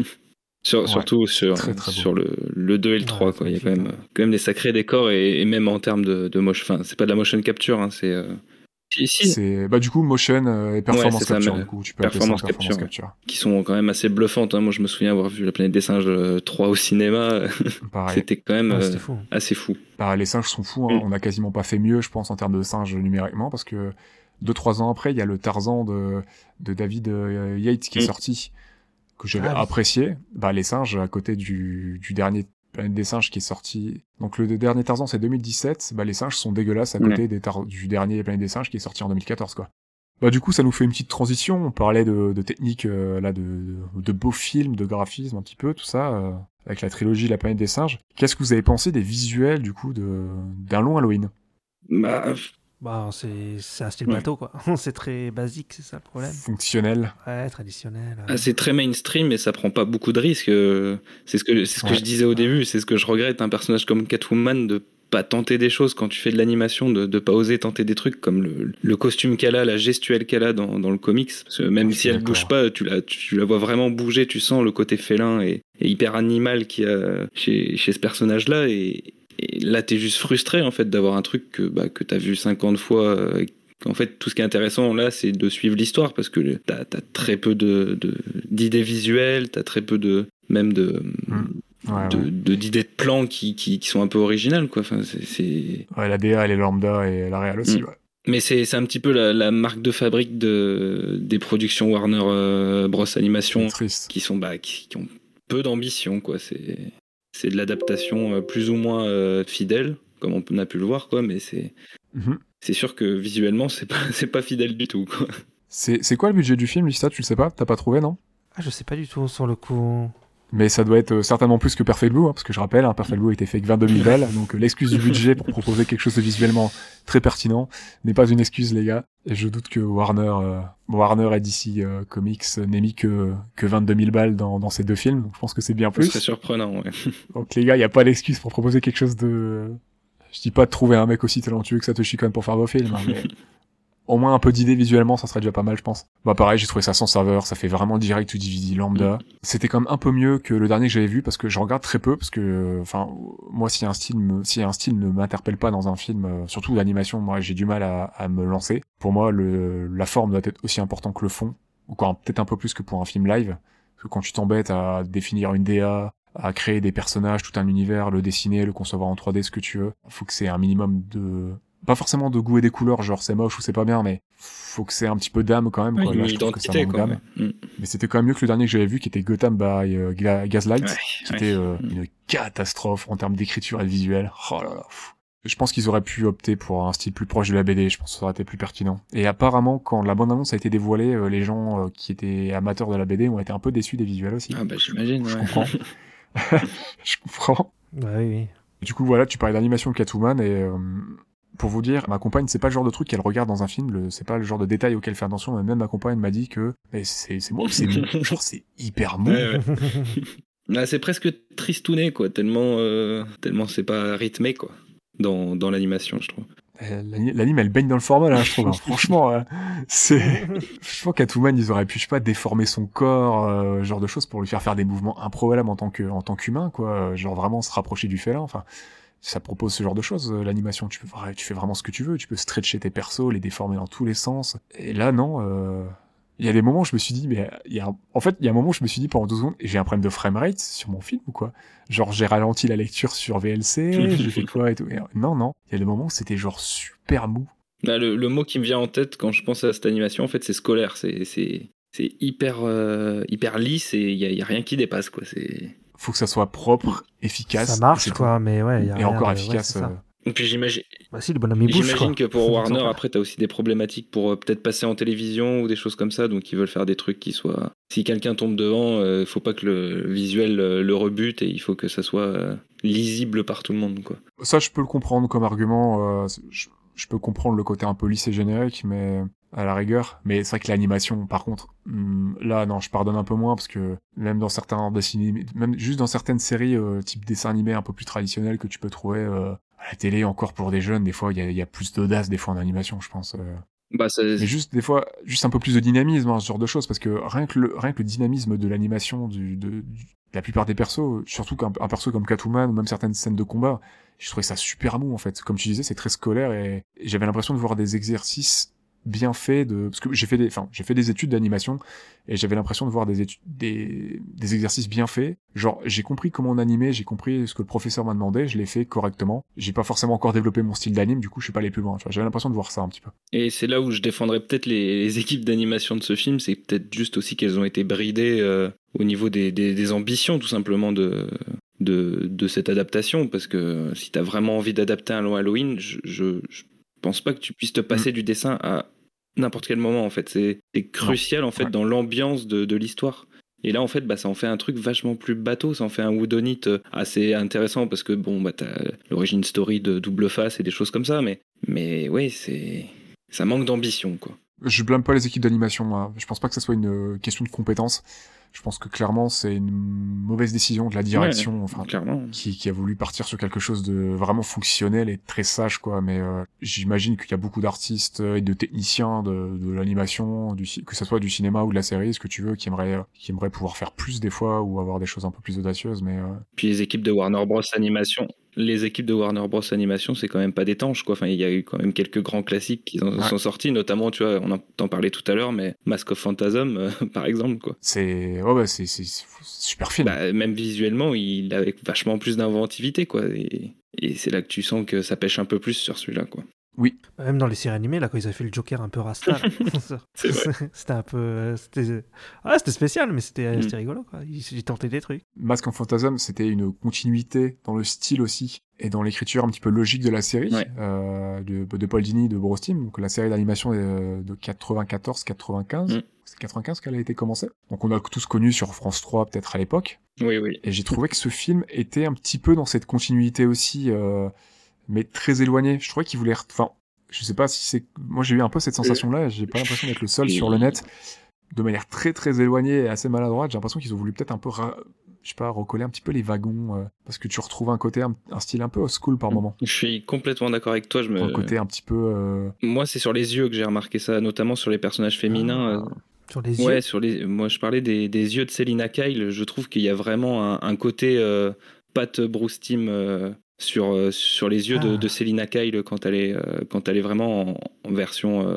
sans masque, quoi. Ouais. Ah, et oui, et- oui, et- je et vois, c'est ouais. vraiment dans, dans, les visages et notamment les yeux où j'ai j'ai vu vraiment le, le côté euh, animation de la, de la série animée, quoi. Ah, j'ai pas fait gaffe à ses yeux, mais ouais, ouais, ouais. Moi, ouais, c'était vraiment surtout sur l'aspect, euh, pas des persos, mais l'aspect visuel de, de Gotham par moment. Ah oui aussi. ouais. À certains plans où je me suis dit, euh, le côté orange, euh, le côté orange-bleu, le design de certains véhicules aussi. Après, il y a le côté aussi vieux, je pense, euh, vieux mafieux, tout ça. Donc, on a ressorti des designs de un petit peu de vieux véhicules à la, euh, à la, au parrain, type le parrain qui se passe à plusieurs époques, d'où un moment dans les années 10, euh, puis dans les années 30 et tout. Donc, le côté vieille Amérique. Et vu que t'as ce mélange-là, t'as ce mélange-là dans la série de Bros Team, j'ai un peu, j'ai un peu pensé à ça aussi. D'ailleurs, en parlant de véhicules, qu'est-ce que vous avez pensé euh, de la monture de Batman euh, dans ce film? C'est quoi la monture de Batman? Euh, Bah, son- Monture. sa, sa Batmobile euh, en 3D, Ah oui, euh, qui oh, est assez oh oui, non, oui. par moment. Terrible. Ah, Ça coûte moins cher en 3D, non? C'est pour ça qu'ils vendent tout en 3D, non? Le problème, c'est pas qu'elle soit en 3D, c'est que il y a un moment, il y a deux trois passages où bon, tu vois vraiment que c'est la 3D, mais tu vois parce que euh, j'ai pas de souci avec ça. hein. Il y, a- il y a vraiment le film est un mélange de 2D et de 3D constant. Il y a des moments où c'est très propre et tout, mais par exemple la Batmobile, ça fait vraiment partie des éléments en 3D qui sont très très mal incrustés, Ah oui. notamment Toutes les un, voitures, je crois. ouais, notamment un virage qu'elle fait qui est particulièrement immonde parce qu'il est super mal animé. Et la voiture, c'est quasiment un cube. hein. Enfin, après, moi, c'est peut-être parce que j'ai fait la 3D aussi, mais euh, pour moi, j'ai l'impression juste de voir un exercice du cube animé, quoi. Je me suis dit, ah mon dieu, mais c'est... Enfin, ok, il y a une animation fonctionnelle dans le film, je peux le comprendre, mais euh, vous avez animé la voiture en 10 minutes, les gars, ou quoi? Enfin, vous avez fait ça à la fin, ou... Ah oui, c'est fait à l'arrache, je pense. Sur le coup, ça, ouais, c'est possible. ouais. Il y a un plan sur un accident de voiture aussi où tu sens que la, la physique de la voiture ne va pas du tout. Quand t'en as une qui rentre dans l'autre, qui est garée, enfin, il y a, il y a un truc qui va pas du tout, quoi. Tu, c'est, un peu, c'est un peu gênant. Ouais. C'était horrible. Bah, à un moment, il y a un bus ou je sais pas quoi qui se renverse, ou c'est alors, ou alors c'est la camionnette dans laquelle il y a Batman, Gordon et Mm. euh, c'est pas Den, c'est qui, qui est transporté déjà, c'est euh, un des un des un des membres du clan crois, c'est marronnier peut-être même. C'est. Maroni, je Maroni, crois. ouais. Je, veux- je veux bien, on est dans, un- on est dans l'animation là, mais euh, soit faites un truc stylé, soit faites un truc un peu réaliste, les gars, parce que la camionnette, elle tombe bizarre. Enfin, t'as l'impression que c'est un test de simulation, ouais, c'était, ça m'a un peu perturbé, quoi. Cette Batmobile là, j'ai pas trouvé le design en plus très recherché, et puis euh, j'ai trouvé un peu générique. En fait, elle détonnait, le style détonnait du reste du, du film. ça c'est vrai. J'avais l'impression Mm. qu'on était dans une Batmobile qui aurait pu être dans Batman, euh, Batman Beyond là, euh, Batman, euh, Batman du futur là. Oui, je me suis demandé justement quand il y a eu, quand il y a eu Flash et, euh, et Green Arrow à la fin, là, si c'était pas. Parce qu'il y a un univers partagé dans leur dessin animé. Euh, il y a Ah un genre de MCU. Ouais, ouais, il y a une timeline où en fait t'as plusieurs films animés qui se rejoignent. Je me demandais si ça faisait partie du truc, mais. Ah, mais c'est pas le délire avec la Justice Society euh, sur la Seconde Guerre mondiale ou un truc comme ça Bah, en fait, ça commence avec Flashpoint. Ok. En fait, c'est surtout. Et euh, je crois que celui-là est dedans, ouais. Ok. Ça va jusqu'à Justice League Apocalypse War. Ça, c'est le dernier. Apocalypse War. Parce que bah, j'ai vu que le film, c'était le 42e, euh, il s'inscrit en tant que 42e film des productions de l'univers DC Ouais. Animated, un truc comme ça. Non, mais moi, euh, je crois que ce que je parle, en fait, ils sont inspirés des New 52, là. Le truc qu'ils avaient fait, le, Ah. le reboot qu'ils avaient fait en 2000, euh, je sais plus, 2012. Moi, c'est dans ces 2010. eaux-là, Ouais. 2011, je crois. Ah d'accord. Mais sur le coup, Halloween ne fait pas partie de, de cette timeline. Ouais. Bah, c'est peut-être mieux parce que de toute façon, il n'y avait pas le temps d'instaurer un univers avec un long Halloween. Déjà, ils ont rushé euh, des passages qui sont un petit peu rushés. Donc, euh. Et pourtant, ils en font deux parties. Hein. Deux parties, mais euh, il y a quand même des moments où c'est. euh, je pense qu'ils sont attardés des fois sur des moments. Bah, genre répéter cinq fois que que Gilda, elle peut pas avoir d'enfant. je pense que tu pouvais peut-être tu pouvais peut-être virer un ou deux plans. La, la mort des parents de de la mort des parents Wayne aussi. Je pense que tout le monde est au courant maintenant. Même les gens qui sont pas encore nés sont au courant que les parents Ah, de Bruce je, Wayne je sont te morts. le confirme, ouais. Et euh, je pense qu'ils auraient pu peut-être caser des plans plus utiles pour l'enquête à la place de ça, en fait. ça. Parce que, ouais, il y a des moments où je me suis dit, mais oui, euh, me prenez pas pour un débile. Je me souviens qu'elle a dit ça et tout. Enfin, Oui, mais parce que peut-être t'es t'es pas censé regarder la partie 2 juste derrière la partie 1. Oui, c'est vrai qu'elles sont sorties à un mois d'écart en plus, il me semble, non? Ah ouais, un truc à un ou deux mois d'écart, je sais plus, ouais. tu fais un petit flashback dans le deuxième, quoi, mais pas besoin de mettre cinq scènes, quoi. enfin, quatre scènes, je crois qu'il y a quatre scènes. Ça vous tente, on va faire un petit point pour la, je sais pas si ça vous a marqué, mais BO et sound design. En général, les musiques de Batman, euh, je sais pas si c'est comme vous, mais euh, il y a quand même pas mal de morceaux liés à l'univers de Batman que j'aime Mm. bien. Ouais. Même sans parler forcément de, de- de ce qu'a fait euh, par exemple Zimmer et, et James Newton Howard pour euh, la trilogie Dark Knight, mais il y a quand même pas mal de thèmes emblématiques de, de Batman que j'aime beaucoup. Je pense que peut-être pour vous aussi. Ah bah, thème de 66, euh, le thème de la série Mm. d'animation, même les thèmes de les thèmes de, des films de Burton, il y a quand même, euh, oui, il y a, il y, a, il y, a de, il y a de quoi faire, ouais. On est d'accord. Donc c'est clairement. c'est quand même quelque chose d'emblématique rien que dans la partie euh, BO cinéma. Euh, Là, j'ai rien qui m'a marqué. Je sais pas pour vous. Non. Bah, non, non. Sur le coup, non, non, parce que ouais, tu disais, j'étais en train de me dire, mais il y avait quoi comme musique? Ouais, pareil. Des musiques hyper fonctionnelles. quoi. y avait rien. en- Ah, c'est ça. C'est c'est pas forcément mauvais, mais c'est ça marque pas, quoi. J'ai pas de souvenir. C'est Michael Gatt qui a fait plusieurs, euh, notamment euh, plusieurs DTV pour euh, pour DC Comics, qui a composé, mais euh, voilà, rien de rien de marquant. Alors que même C'est dans bon, euh, Ouais. même dans The Dark Knight Return, le thème le thème final qui clôture le deuxième film, je l'avais adoré. Ah ouais? Si vous l'avez pas en tête, je vous, je vous encourage à le réécouter. C'est un thème qui monte crescendo, euh, qui, qui donne qui donne la pêche et euh, et je l'aime beaucoup. Mais j'ai l'impression qu'ils avaient mis le max sur euh, Dark Knight Returns. Mais ouais, c'est un thème que, que je trouve vachement galvanisant et là j'avais bah j'avais même pas de thème en fait. Ah non, mais il y a, C'est marrant parce que. Il y a même pas de, de, de musique, euh, tu sais, de petites, euh, comment on appelle ça Entraînante. Je voulais dire un, tu sais, un thème qui revient de temps en temps, euh, qui pourrait être lié, par exemple, je sais pas, récurrent. Un thème à, récurrent. à double face ou des trucs comme ça, voilà, un thème récurrent. Ouais, thème Et il y a, il y a- ouais. enfin, en tout cas, moi, j'en ai pas le souvenir, alors que je l'ai regardé euh, hier après-midi, quoi. Donc, euh, c'est- pas marquant, quoi. Dommage, dommage. Ça aurait pu être euh, peut-être un des pivots sur lesquels ils auraient pu travailler pour peut-être rattraper le côté euh, côté visuel euh, ou le pimper tout simplement, euh, apporter une, une petite plus-value. C'est surtout qu'avec le thème euh, sur le, le côté woodenite, t'as vraiment moyen de- d'apporter une certaine tension par la musique. Et enfin, moi, j'ai aucun souvenir d'avoir ressenti ça, quoi. Donc, euh, Ah non, moi non plus. Surtout quand une des, des inspirations principales, bon déjà t'as Batman hein, qui a pas mal de thèmes, comme on rappelle, vraiment fou, et le parrain, parrain. le parrain qui a une, Ouais. euh, voilà, il- qui a un thème principal qui est juste euh, genre mythique dans la musique du cinéma quoi. Donc pas forcément pomper le parrain, mais te dire peut-être que je vais peut-être essayer de proposer. Après il a peut-être essayé et nous finalement ça nous a pas, c'est trop timide, je Ouais, sais pas, mais possible, rien m'a marqué. Je m'étais dit je vais peut-être réécouter vite fait la BO euh, par-ci par-là avant de préparer le podcast, mais euh, bon j'ai pas eu le temps. Je, je- peut-être que je me relancerai dessus euh, après l'enregistrement, mais euh, histoire de, de me refaire une petite idée. Mais là après euh, après un visionnage en tout cas il y a rien qui m'est resté. bah, surtout sur trois heures, quoi. C'est dommage. Hein. Oui, en plus, oui, c'est vrai. C'est vrai. C'est c'est une heure et demie chacun. Ils sont longs quand même, hein, sur le coup, parce qu'ils sont pas tous aussi longs. T'en as, ils font 1h15, les films d'ici, euh, 1h10, 1h15. Et celui-là, il est quand même. Ouais, mais Ista, j'imagine que t'as le bouquin chez toi et il est quand même costaud aussi. hein. Ouais, il est costaud. ouais, ouais. Il y a un joli pavé. Parce que Paul Dini et Bruce Timm, euh, en 20 minutes, ils t'avaient calé un thème mémorable. Hein. Ah oui. Non, on peut pas toujours avoir des choses mémorables. Mais ouais, c'est dommage qu'il n'y ait pas... Au moins un thème pour double face, quoi. Ouais, une petite ritournelle, un petit truc qui te reste en tête, tu sais.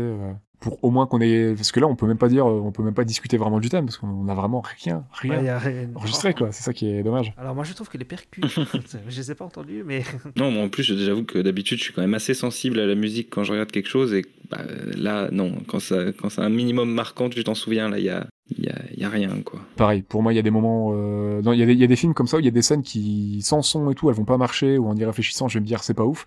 Mais si je suis au ciné ou dans une bonne disposition pour voir le film et que la musique elle me prend, qu'il y a un thème qui fonctionne à ce moment-là, bah, genre euh, pour rester en Batman, euh, la fin de Dark Knight Rises, tu vois, la fin elle peut mitiger. euh, quand j'y réfléchis, je peux me dire il y a peut-être ça qui est problématique, il y a peut-être ça qui fonctionne, tout ça. On peut en dire ce qu'on veut. Mais moi je sais qu'avec la musique, comme le thème me parle beaucoup, comme c'est un thème qui monte assez crescendo en fait, à un moment et puis après qui se qui est là pour te faire un petit peu euh, qui est là pour faire hommage en fait à Batman. Moi c'est un thème qui fonctionne sur moi. Du coup la fin de The Dark Knight Rises tu vois elle va fonctionner sur moi tu vois par exemple. Et euh, voilà des, fois- des fois il suffit d'une bonne musique moi pour que Mm. ça peut peut-être marcher qu'une fois tu vois hein, mais euh, Mm. une bonne musique à un bon moment des fois ça peut pour moi rattraper euh, une scène parce que bah, la musique fait partie de l'ambiance d'une image d'un film d'une série ce que vous voulez. Du coup moi ça va autant marcher qu'à ça va autant marcher qu'une belle image euh, c'est c'est complémentaire vraiment d'une bonne image ou d'une image qui est pas qui est pas terrible. Moi, durant mes études, j'ai des professeurs qui me disaient que le son, c'est le 50% de l'image, tu vois. Que tu fasses de l'animation 2D, 3D, ce que tu veux, que tu fasses du montage, un clip, ce que tu veux. Ah bah, le son, c'est important, ouais, c'est sûr. Le son, euh, souvent, c'est 50% de l'image et euh,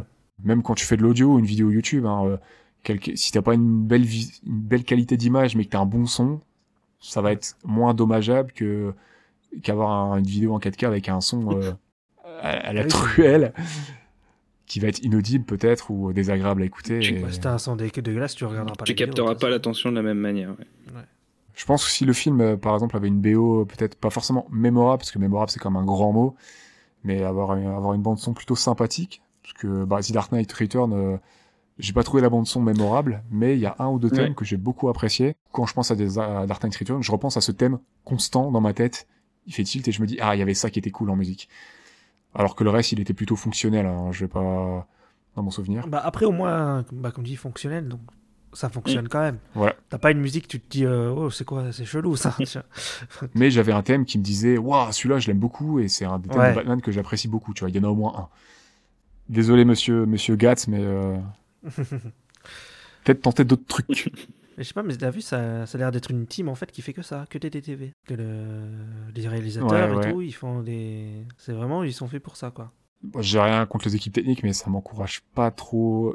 Vu la direction donnée par euh, DC et Warner, ça m'encourage pas trop trop à voir le reste, quand même. Je suis curieux éventuellement de me plonger dans certains comics, hein, notamment pour celui-ci, mais avoir d'autres films d'animation, je... Ah, J'avoue un peu moins, pardon, un peu moins. J'avoue que pour avoir un peu fait le tour euh, avec le podcast, euh, que ce soit sur du Batman, de, euh, on n'a pas fait de Justice League, mais euh, que ce soit euh, Superman aussi, il y a quand même, euh, il y a quand même beaucoup de choses où en fait, bah, il vaut mieux se plonger dans les dans les pages des comics que, que de regarder des films qui sont passables, hein, qui, qui peuvent être intéressants euh, bah, à regarder par exemple avec des gens un peu plus jeunes pour leur montrer euh, ces personnages-là. Mais sinon, c'est vrai que bah tu peux vite t'ennuyer quoi parce que c'est pas c'est pas il y a pas beaucoup d'ambition et de d'envie de, de faire quelque chose de de stylisé comme bah, par Ouais. exemple pour être un, un Into the Spider Verse ou euh, ou des choses comme ça quoi et de stimulant aussi. Ouais. euh, même pour les équipes techniques, ça doit pas être, Ah bah, suis- pas être très stimulant de je- bosser sur des prods comme ça. exactement ouais. D'ailleurs, tu parles de Into Spider-Man, mais on vient d'avoir une news qui vient de tomber. ah oui Ouais, il- il En direct pour vous. Voilà, en direct. non, mais ce sera pas en direct parce que sur le coup. Mais euh, Ah, oui. on a juste le titre, ça va s'appeler Across the Spider-Verse. Mhm. après Into Across ok Voilà. Across. Ah, bah pour ça, je suis curieux. ah bah oui un peu plus ouais Hmm. Mais tu, mais, tu, mais tu vois, Batman, j'aimerais bien qu'il ait un gros film d'animation comme ça au cinéma, tu vois. Ah, je suis d'accord Bah écoute, je suis carrément d'accord. Je pense qu'il y a beaucoup de choses à... Il y aurait quelque chose de fou, je pense, à proposer avec Batman, quelque chose qu'on n'aurait jamais vu. Comme avec Spider-Man finalement, parce que Spider-Man, on avait déjà eu des très bons films, et pourtant ils ont réussi à nous proposer euh, quelque chose qui est, euh, qui est tout à fait génial et qu'on n'avait jamais vu en fait, malgré certains personnages Ouais. qu'on connaissait, tu vois.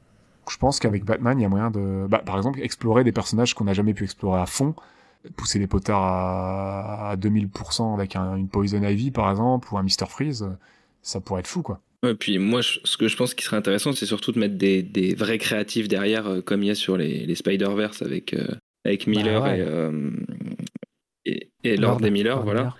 Et d'a- d'avoir Ouais. vraiment un des, des vrais créatifs Miller, derrière qui puissent, bon, à la limite, se baser sur quelques comics, mais essayer de- d'en faire une histoire originale, comme l'a fait le film euh, Spider-Man, où bah, ça utilise plusieurs comics, mais c'est pas ce qui est au cœur de l'histoire, c'est c'est ju- c'est vraiment un condensé de, de- du personnage. Enfin, c'est un, un vrai truc, euh, c'est un diamant brut, quoi.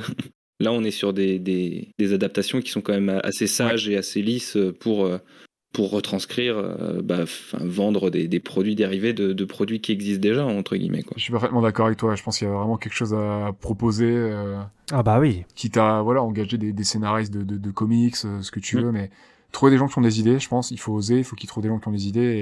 Et, et je pense pas qu'il y aurait de grands risques à prendre avec Batman en proposant quelque chose d'osé. Euh, même si malheureusement Spider-Man Into the Spider-Verse ça a pas marché tant que ça. Oui, c'est vrai que. Mais bon, ils font une suite quand même, donc ça a Il marché même- assez pour faire une Il suite. a pas marché auprès du, Ouais. du public en salle, mais après, il a quand même une, une telle réussite, que ce soit en termes de critique ou bah, il a quand même eu l'Oscar du film d'animation. Il sait Ouais, que ça ouais. reste une réussite, même si effectivement, il a pas rapporté autant d'argent qu'il qu'il aurait pu. Quoi. Et c'est malheureux parce que plus de gens auraient dû voir ce film en salle. Ouais, clairement. Moi, je l'ai vu en salle. aussi, ouais. Bon, Mais en va. fait, Moi je l'ai loupé malheureusement, je suis deg. je suis en train de penser, par contre, un- Mais s'il ressort, euh, je vais le voir. Je suis, en, je suis en train de penser à un, un film d'animation Batman. En fait, on l'a déjà eu, c'est le film Lego, hein, euh, Ah, final. Oui, non, mais... par Lord de Miller, enfin par, euh, oui. instigé par Lord de Ouais, Miller, ouais. même si c'est pas Mais moi, dessus, je... un truc plus sérieux, quoi. Mais dans la démarche, ça se rapproche un peu de. Ça se rapproche un peu d'Into the Spider-Verse Oui. en... en utilisant le personnage sous toutes ses facettes et en le construisant, le déconstruisant. Il y a un peu de ça quand même. Bah ouais, c'est pas faux, ouais. Ouais, ouais. Puis ils font plein de références, euh, même des persos, des persos qui, qui ouais, tout pourris là, des, des années, je sais pas quoi, des années 50. C'est vrai que j'avais oublié ce film. Je l'ai toujours pas vu, mais j'avais complètement oublié qu'il y avait eu Lego, euh, Lego Batman. Mais moi, j'aimerais plus un truc un peu Ah, plus on est bien d'accord. Ouais, voilà. Ils, ils prendraient encore moins de risques avec un personnage comme Batman. Il est tellement connu que. Euh, Enfin, si, Ah oui, en plus. si, euh, si la Snyder Cut a rameuté les foules, euh, je, je pense qu'un, je pense qu'un film d'animation avec une vraie idée, une vraie proposition de de, de Batman. Je sais pas si la euh, Snyder Cut a de- fonctionné sur le coup. En tout cas, elle a l'air d'avoir pas mal été regardée et elle a l'air d'avoir. euh, En tout cas, elle a Ouais. fait parler d'elle énormément. Ouais, ça fait parler, ça c'est sûr. ouais. Je pense que même ressortie, bon, elle serait pas ressortie en l'état au ciné, mais si elle était ressortie au ciné, Non. je pense que je- elle aurait pas fait un carton, mais je pense des Mhm. non pas 4 heures, non, ça serait jamais sorti au pu, ciné. ouais. Mais en version euh, en version plus cut et montée quand même par euh, par Snyder, je pense que des gens auraient été la voir. Je sais pas si ça aurait fait un carton, mais je pense que des gens auraient été la voir. Bah, ça, je pense aussi. ouais. Non, mais c'est sûr que Batman, si tu fais un film d'animation Batman, t'as oui, t'as la marque Mm. Batman, quoi. Donc déjà. Et puis c'est le genre de marque, de franchise qui peut pas se casser la gueule, quoi. Même si le film euh, Ouais. fait pas autant qu'il devrait faire, ça sera quand même euh, des chiffres faramineux, quoi. C'est Batman. C'est ça. Ouais, et puis c'est assez facile à vendre. Hein. Mm. C'est assez facile à vendre. Bah ouais, regarde, les derniers Spider-Man, ils ont pas, ils sont pas spécialement transcendants, mais ils fonctionnent très bien. Donc euh, je pense qu'en vrai, un film Batman, euh, Ouais, Ils font un milliard au box-office, quoi. On va attendre de voir ce que va donner déjà le prochain Reeves et peut-être qu'un de ces jours on aura un, un film d'animation Batman plus sérieux et moins comédie comme on a pu avoir avec Lego Batman et peut-être un autre projet qui est un direct ou DVD quoi. Ah, bah, de toute façon, il y, a- y a déjà. Bah, là, c'est pas Batman, ils viennent de sortir une justice en Oui, c'est vrai. Apparemment les gens sont mitigés dessus. Ah, j'ai vu là. Il y a la mort d'un personnage, c'est complètement flingué, c'est nul. J'ai rigolé. Là, je... J'y jetterai un coup d'œil, moi, je Tu pense. l'as vu T'as pas vu Je suis tombé dessus juste par hasard sur deux trois commentaires hein, euh, où il y a des gens qui, qui Ah, râlaient. T'as pas vu l'extrait Je l'ai vu Non. sur l'extrait sur Twitter, j'ai j'ai regardé, j'ai rigolé. J'irai peut-être le voir alors. si c'est flingué, il y a moyen de rigoler un peu peut-être. Euh, ouais. Avant de passer au dernier petit point, est-ce que vous avez quelque chose euh, de plus à ajouter sur le film? Hum, J'aurais juste vite fait parler de la scène euh, du procès. Parce que Ah pour oui. le coup, euh, c'est Ah ouais, une des scènes les plus fidèles euh, aux comics. euh, qui a vraiment. euh, bah, je- Enfin, c'est une super belle scène pour, euh, pour faire la transition sur, euh, sur double face. Je trouve que le- ils s'en sortent assez bien euh, dans, dans le film. Et euh, bah, encore une fois, euh, c'est évident, ça fait forcément penser à la scène du procès dans, dans The Dark Knight où, euh, où justement il, il change des choses Bah oui, mais les chances pour les amener plus tard et je trouve que c'est intéressant de voir ça dans, dans ce film-là ou que ce soit dans le comics Ah parce que là pour le coup c'est c'est assez raccord et euh, c'est des, des très belles trouvailles euh, qui ont servi à faire d'autres belles trouvailles après. C'est ça que j'ai bien aimé. Preuve que le Batman Forever n'est pas si pourri que ça parce que cette scène est dans Batman Forever. exactement. Ah ouais? Je m'en souviens pas. Comme quoi, euh, Joel Schumacher, euh, c'est pas si tant attachant que ça. hein. Il a été fidèle sur certains points, hein, tu vois. Ouais, je, crois, peut-être je lui, crois- je crois que euh, Schumacher ouais. il était un petit peu plus fan de, co- de comics que Burton déjà Ouais, bah en fait, lui, il a fait de l'adaptation des comics Ouais, des années ça. 60. C'est- J'ai pas honte de dire que je préfère Batman Forever à un long Halloween euh, en version animée, hein, clairement. Bon, moi, j'ai bien rigolé. oui, parce que c'est aussi Ouais, une partie non, de mon bah, enfance, hein, parce que c'est c'est les premiers films Batman que j'ai vus, c'est ceux de Joel Schumacher. Hein. C'est ça que j'ai pas dit tout à l'heure en début d'épisode, mais Ouais, mais désolé, le, le Harvey Dent euh, de Timothy Jones, euh, merci, quoi. c'est une cata, hein, mais c'est des barres. hein. Ce surjeu de, de ouf, hein, on est tellement il joue le. Joker, il joue pas Harvey Dent. Et puis, euh, ce fabuleux Jim Carrey euh, en slip vert, euh, c'est au mythique. sommet de son art Moule bit vert, là, c'est... Par contre, c'est dommage qu'on n'a pas eu le Harvey Dent de Burton là.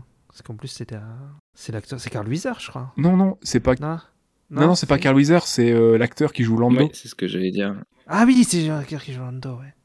Mais je crois qu'ils vont le faire en comics. Ah, je sais pas du tout. Ils, ils font, ils font une suite des ça, Burton ça, en ça, comics. ça me parle. Le Batman 89, ça va s'appeler, je crois. Ah oui, c'est ça. Ah. Ouais, ouais.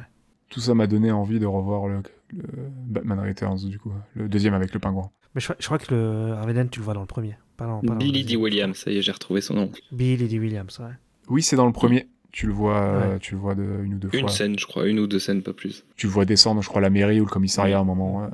Je sais pas si Stat a un autre point sur lequel tu veux revenir. Je vais me faire l'écho d'un pote. Un pote, il m'a dit J'ai pas trop compris. Euh, il trouve que les transitions, euh, tu sais, sur le temps, tu comprends pas trop. En fait, en fait c'est par les dialogues, j'ai l'impression. Qu'ils te Mm. disent Ouais, c'est la fête de machin. C'est euh, Ouais, c'est vrai. c'est pas très. Tu vois Dans le bouquin, t'as écrit, euh, en gros, euh, chapitre machin, la fête du travail. Ah bah, euh, c'est chapitre c'est une fête à, euh, cha- à chapitre, quoi. Ouais, c'est ça. Le temps, elle est gérée un peu particulièrement. euh. C'est pas que les jours fériés, on est d'accord. Non, non, non. Parce que, ouais, j'allais dire, parce que la Saint-Valentin, c'est férié, c'est pas férié aux États-Unis, quoi. Non, c'est pas le qui m'a choqué. Non, c'est résumé en disant c'est les, les, les jours fériés, mais effectivement, il y a c'est aussi des jours, par exemple, qui tombent souvent un dimanche, comme par exemple la fête des pères ou la fête des mères, ce genre de choses. Donc c'est des jours entre Ouais. guillemets où on travaille pas, quoi. ça m'a pas trop choqué parce que j'ai pas eu du j'ai pas eu de mal à suivre en fait la, tempora- la temporalité de des deux films mais euh, c'est pas forcément très très clair tout le temps ça je peux le concevoir euh. Par contre, il n'y a pas le 1er avril comme Mm. dans le comics, et ça, c'est dommage. Pas de Riddler. ah du coup le 1er avril c'est le Riddler ouais. Ouais. parce que ça aurait pu être drôle que ce soit le Joker aussi j'aurais plus pensé au Joker Ouais, Riddler, et en fait, euh, bah, il se fait tirer. euh, il se fait. Enfin, il se fait tirer dessus, mais en fait, il n'y a aucune balle qui le touche. C'est très Mhm. bizarre. Hmm. Le 1er avril, tu vois. ouais parce que bah j'ai vu qu'il y avait des persos qui avaient complètement bah notamment le Riddler qui avait été euh, mis de côté hein, par rapport aux surtout comics lui, hein. Ouais, surtout lui. Hein. Parce qu'après, les autres, ils sont là. Oui, à peu près tous tous les autres, ouais. ok Ouais. c'est ma compagne qui me disait mais euh, le gars au chapeau c'est l'épouvantail euh, je fais non non l'épouvantail c'est le gars qui est à droite euh, lui c'est le chapelier d'Alice Bah, le chapelier Ouais, d'Alice Comment pas, ça, le chapelier d'Alice ouais, c'est le chapelier d'Alice, il est dans Batman. Ah, ok, pourquoi pas. Euh, Dit comme ça, ça fait bizarre. Ah, il y a des persos. Ouais. Il y a des persos un peu random. euh, lui, là. Il y a le. Il y en a un, il a des poupées, là. Ouais, ouais, je vois oui. très bien duquel tu. Bah, c'est le marionnettiste ou un truc comme ça, il doit s'appeler comme ça. Puppet Master. Des persos vraiment euh, aux F sur 20, quoi. Et ils les mettent dans, tout, dans Le ventriloque. ah oui, le ventriloque. Ah, lui, je me souviens de lui dans, dans la série de 95. Ah oui, c'est Ouais, possible. il, ouais, il est présent. Lui, je m'en souviens de lui. Bah écoutez, euh, si tout roule pour vous, on peut passer, euh, on peut passer au point que vous avez le moins aimé dans le film, de manière très succincte, comme on a quand même assez étayé nos points de vue euh, durant l'épisode. Bah, je vais le dire de suite pour vous deux, hein, c'est clairement l'animation qui, qui fait quand même vachement défaut. C'est Ouais. assez, assez évident. Après, euh, ouais, moi, ce que je regrette vraiment, c'est au-delà de, de l'animation qui me plaît pas, c'est plus le, le style graphique, en fait, où j'aurais aimé, bah, par exemple, pour Catwoman, un costume qui se rapproche un peu plus de, de celui qu'elle a, ou même pour Batman, d'avoir un, un Batman un petit peu plus euh, créaturesque, on va dire, je sais pas si ça se dit vraiment, mais qui a un côté un peu plus, Ouais. plus, plus monstrueux, quoi, où là, c'est vraiment, c'est le Batman classique, la ceinture, la ceinture jaune, tout va bien. Voilà. Un peu plus fluide, un peu plus monstrueux, peut-être avec des plus grandes, bah un peu comme ce que j'ai vu de Catwoman dans, dans le comics. Elle a des grandes oreilles, donc Batman avec peut-être des grandes, euh, des, des grandes oreilles aussi, peut-être. Ouais, un côté un peu plus créature, ça aurait pu être stylé, je suis d'accord. Et euh, ouais, ce que je regrette aussi, un dernier truc, c'est le travail sur les ombres qui est hyper important dans, dans le comics et où là, bah, encore une fois, c'est complètement passé à la trappe alors que bah il y a, il y a beaucoup de noir, beaucoup de choses très sombres et là, ça ressort pas du tout quoi. C'est un peu dommage.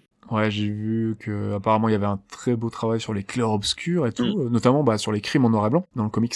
Ah ouais, ouais, c'est assez impressionnant. C'est vrai que c'est pas très présent dans le film. ouais. C'est dommage, hein, c'est dommage. En tout cas, tout ça, ça me conforte dans l'idée qu'il faut vraiment que je lise euh, ce, ce foutu, euh, ce foutu comics. Ça sera la conclusion de ce podcast de, de ce podcast de toute façon. C'est il faut que tu lises un long Halloween. Voilà, c'est ça. Lisez un long Halloween. Tous. On le répétera avant la fin. Euh, Ista, est-ce que t'as des points autres que qu'on les citait parce que je trouve que Bah, le problème, c'est qu'on a déjà un peu tout cité, j'ai l'impression. Max a été assez clair en vrai, il a bien résumé la- notre pensée. Parce que la, la 3D des véhicules. euh, La musique. Je Voilà. préciserais une animation asthmatique, Ah, Le, clairement. le fait qu'elle arrête pas de raconter, euh, de raconter, oui, on veut un enfant, on veut un enfant. Le fait de reparler d'animation là, ça m'a refait penser à la séquence de course poursuite du jeu un peu du chat et de la souris entre Catwoman et Batman au Mm. début du premier épisode. ah oui et c'est mou du genou de ouf. Enfin, c'est- Par- les, par les contre, gars, tu sais j'ai que euh, j'aurais pu cette m'endormir devant. J'ai rigolé euh, parce que Catwoman elle tombe, elle tombe, elle, elle elle tombe tout bien sur le train et lui il tombe et il glisse sur le train et moi je- je- je- en fait j'avais presque envie de mettre un son derrière euh, un truc euh, point point point ou je sais pas mais euh, c'est là où je me suis dit, ah, c'est Ouais, là qu'il faut qu'on euh, comprenne que ça, c'est un novice Batman. Ouais. Ah, ok les gars. C'est clairement, j'avais pas c'est compris clairement ça. ouais. Oh là là. mets le cri de Willem à ce moment-là il fait ah. Ça, ça finira en gif sur internet, ça? bon, histoire d'apporter un petit peu de positivité, qu'est-ce qu'on a aimé dans cette adaptation? Le générique. voilà ouais, le générique il est ouf hein. Il est cool. Qui te donne envie de lire le comics, encore une Ouais, fois. je troll, je troll un peu. Ah, tu, tu peux, hein. là c'est vraiment nos points perso, euh, le générique est cool. Après, dans l'adaptation en elle-même, c'est pas con non plus. Enfin, c'est plus mainstream, quoi, mais euh, c'est c'est pas, c'est pas mauvais. Si je peux dire un point positif, en vrai, je pense que c'est vraiment le fait de s'être euh, un peu écarté au final de l'histoire euh, classique pour essayer d'en- Ouais, voilà. d'amener vers autre chose, quoi, d'essayer de faire son propre truc en, en gardant l'essence, mais en essayant de, bah, de refaire euh, une histoire un peu originale pour justement avoir un peu d'intérêt pour bah, les gens qui, qui ont déjà lu ou qui, qui connaissent déjà cette histoire. Ah, je suis d'accord. C'est une bonne idée euh, en termes en termes d'adaptation. C'est c'est ce que j'ai tendance à rechercher un petit peu maintenant quand je connais l'histoire originelle. C'est euh, c'est plutôt voir comment la personne va comprendre, euh, aura compris le matériel et le matériel d'origine et essayer d'exprimer sa vision parce que c'est aussi l'intérêt d'une adaptation, c'est d'exprimer ta vision, ce que tu Ouais. as compris ou ça peut donner des choses intéressantes. Donc euh, ouais, là le fait qu'ils aient essayé de, de proposer quelque chose un petit peu différent, ça c'est plutôt chouette. Moi, ce que j'ai aimé, c'est une enquête presque, presque, presque. J'ai mis 40 guillemets euh, thriller pour Batman le côté de ramener vraiment une vraie enquête dans l'univers de Batman, ça c'est plutôt c'est plutôt plaisant parce que bon à chaque fois les enquêtes de Batman sont quand même un petit peu euh, bon, faciles hein. T'es pas trop là pour avoir le côté thriller. Ah, mais ça, c'est parce que tu lis pas les comics. Oui, voilà. Là, je parle vraiment en termes d'adaptation euh, Ouais, parce que bah, Batman, c'est un détective. Enfin, la cour des hiboux, c'est. enfin, normalement, c'est un vrai détective, je suis hein. d'accord. Ouais. Et, euh, et là de tête à part les Batman de Nolan, euh, les autres Batman, il n'y a pas de réelle enquête. Enfin, il y a une enquête mais euh, Ouais, encore, encore Nolan, c'est vite fait aussi. hein. dans The Dark Knight, il y a des moments où tu tapes dans le thriller vraiment, par exemple. Ah oui, oui, oui, oui. Dans le premier, tu tapes dans l'enquête policière plus générique. Dans le deuxième, tu tapes dans le thriller, mais c'est tout. Le reste, après, euh, que ce soit Schumacher. C'est euh, pas et ultra poussé, je trouve euh, qu'on sent pas tellement le côté détective de Batman, et moi c'est ce que j'attends de Madrid, c'est qu'on est vraiment le côté détective où tu sais, il va chercher des indices. Un peu comme t'as dans les Batman à Arkham, les Mm. jeux vidéo, Oui. où tu cherches des indices, des machins. Très bien fait, d'ailleurs, Ouais, c'est dans vrai. le jeu vidéo. ouais.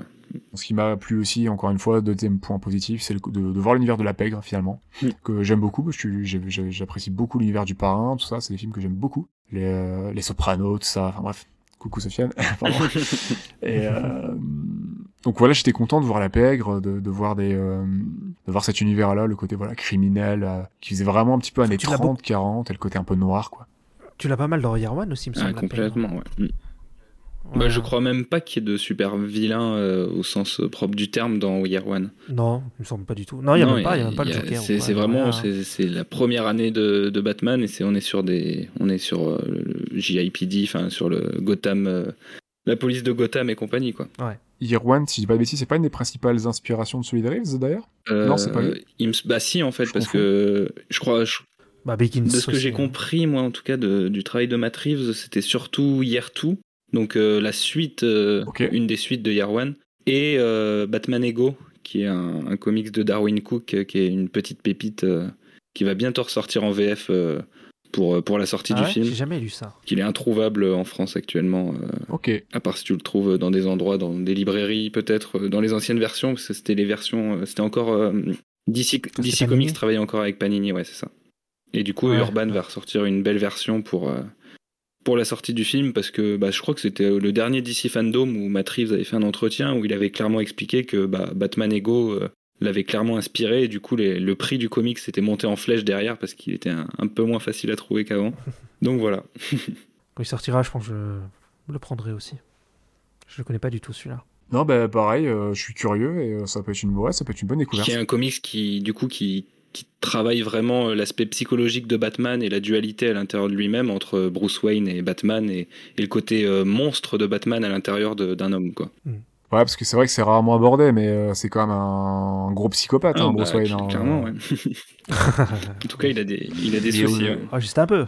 Il est aussi bon à enfermer que les gars qui l'enferment, hein, mais Et c'est vrai que ça, c'est rarement, euh, c'est- rarement exploré. C'est vrai que le côté cauchemardesque, vraiment, ça pourrait être vraiment cool. Non, bah, si, si vous allez voir, il y a, il y a deux trois planches d'Ego, euh, enfin de, oui, de Batman Ego qu'on peut trouver sur euh, sur internet où tu vois une, une facette monstrueuse de Batman sur euh, sur les grands écrans de la Batcave face à face à Bruce Wayne. Il y a des plans qui sont hyper marquants.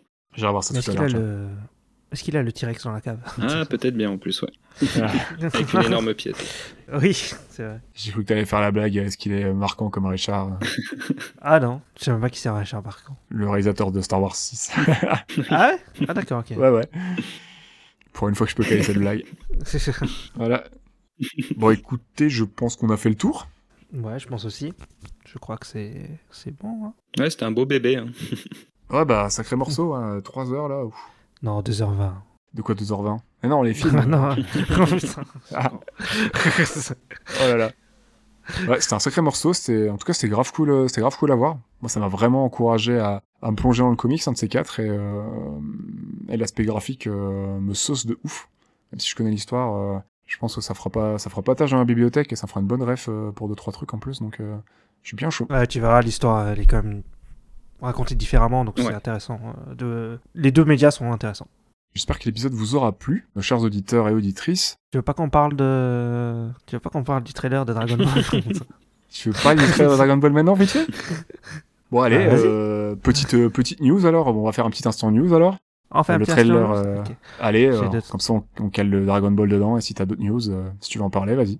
Si t'as encore quelques minutes, Max. euh, Non, moi je suis dispo, y a pas de souci. Ah bah cool. Allez, avec plaisir. Ouais, bah alors on attaque donc, euh, donc Dra- Dragon Ball Super. Qu'est-ce que vous avez pensé de ce trailer Je vous demande d'abord à vous parce que je sais qu'Ista aime bien. Je sais pas si Max, toi, t'es féru Dragon Ball, moi pas trop, donc je donnerai mon avis en Pas du dernier. tout. Je connais très très mal, donc euh, j'ai- je savais même pas qu'il y avait un nouveau film qui sortait, donc euh, je m'empressais d'aller voir la bande-annonce. Ah, t'as pas vu? Empresse-toi, ça vaut le coup.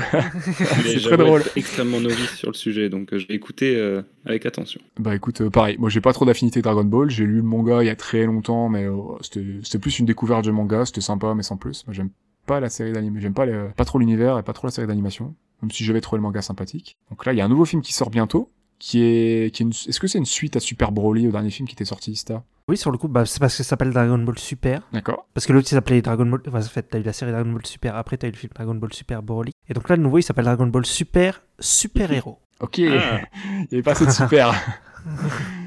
Les gars, c'est Super, encore mieux. super. Ça me fait penser au titre des Naruto, tu sais, des jeux vidéo Naruto, euh, Shippuden, Pi314, euh, XXL. j'ai plus, j'ai plus de superlatifs euh, pour dire à quel point mon jeu il est génial, quoi. tu, tu, tu insultes pas Naruto et Shippuden Ultimate Ninja 64, ok Il l'a dit Attends, t'as pas vu Kingdom Hearts euh, HD Remix euh, 2.5, euh, je sais pas quoi là? Oui, c'est vrai, c'est vrai. C'est les, c'est les pires. ah, mais sinon, le trailer, euh, bon, tu l'as vu, Nero, je te l'ai montré. Ah, c'est c'est pas beau. Ah, c'est clairement pas beau. pas beau. Je- J'osais pas le dire, j'étais en train de regarder là. Il y a un plan qui est chouette, je sais plus quel perso au moment qui tourne la tête, euh, le plan il est Goku propre. Ah, c'est euh, Piccolo, je crois. Non, non, non, c'est euh, une, la nana aux cheveux bruns, aux cheveux noirs. C'est un plan de côté. À un moment, elle tourne la tête le plan est propre. Je me suis dit, ok, ça, ça va. Mais là, reste après, euh, c'est, c'est laid. C'est laid de ouf. Ouais, ouais, bah en fait, c'est. euh, Le plan dans le tunnel, c'est juste pas possible. Ah, les gars, faites un effort. C'est dégueulasse. sorti, euh, quand c'est sorti, Twitter, il était en feu, tout le monde a traité le truc. Sans le coup. Ouais, ça. Ça fait vraiment, bah, c'est marrant parce que j'en ai parlé il y a, il y a deux, trois jours avec, euh, avec Sofiane. Mm. Et tu vois, je lui disais que la, la, la, ça faisait vraiment jeu, ban- enfin, bon, pas bande annonce, ça faisait cinématique de jeux vidéo, mais dans le mauvais sens du, du terme. Vraiment le côté péjoratif. Oui, qu'il y a genre des, tu- des, des vieux jeux Dragon Ball de l'époque. Ouais, euh, voilà, ça faisait vraiment. Euh, on, on, est- on essaye euh, encore, c'est un petit peu les prémices de la 3D, un petit peu 2D cel shading. On essaye de, de faire une 3D mais 2D dessin animé Dragon Ball comme à l'époque. Sauf que là maintenant on sait le faire et, et là c'est foiré. Enfin, en fait il y a plein de plans qui sont complètement inégaux. Du coup il y a des moments où tu dis ça passe, puis ah non non non bah non. C'est très bizarre. Ah, je trouve que Goku, quand il est à l'arrêt, il est cool. À un moment, il fait une petite pause là. Ouais, Mais euh, ouais, dès que ça bouge, euh, c'est pas beau quoi.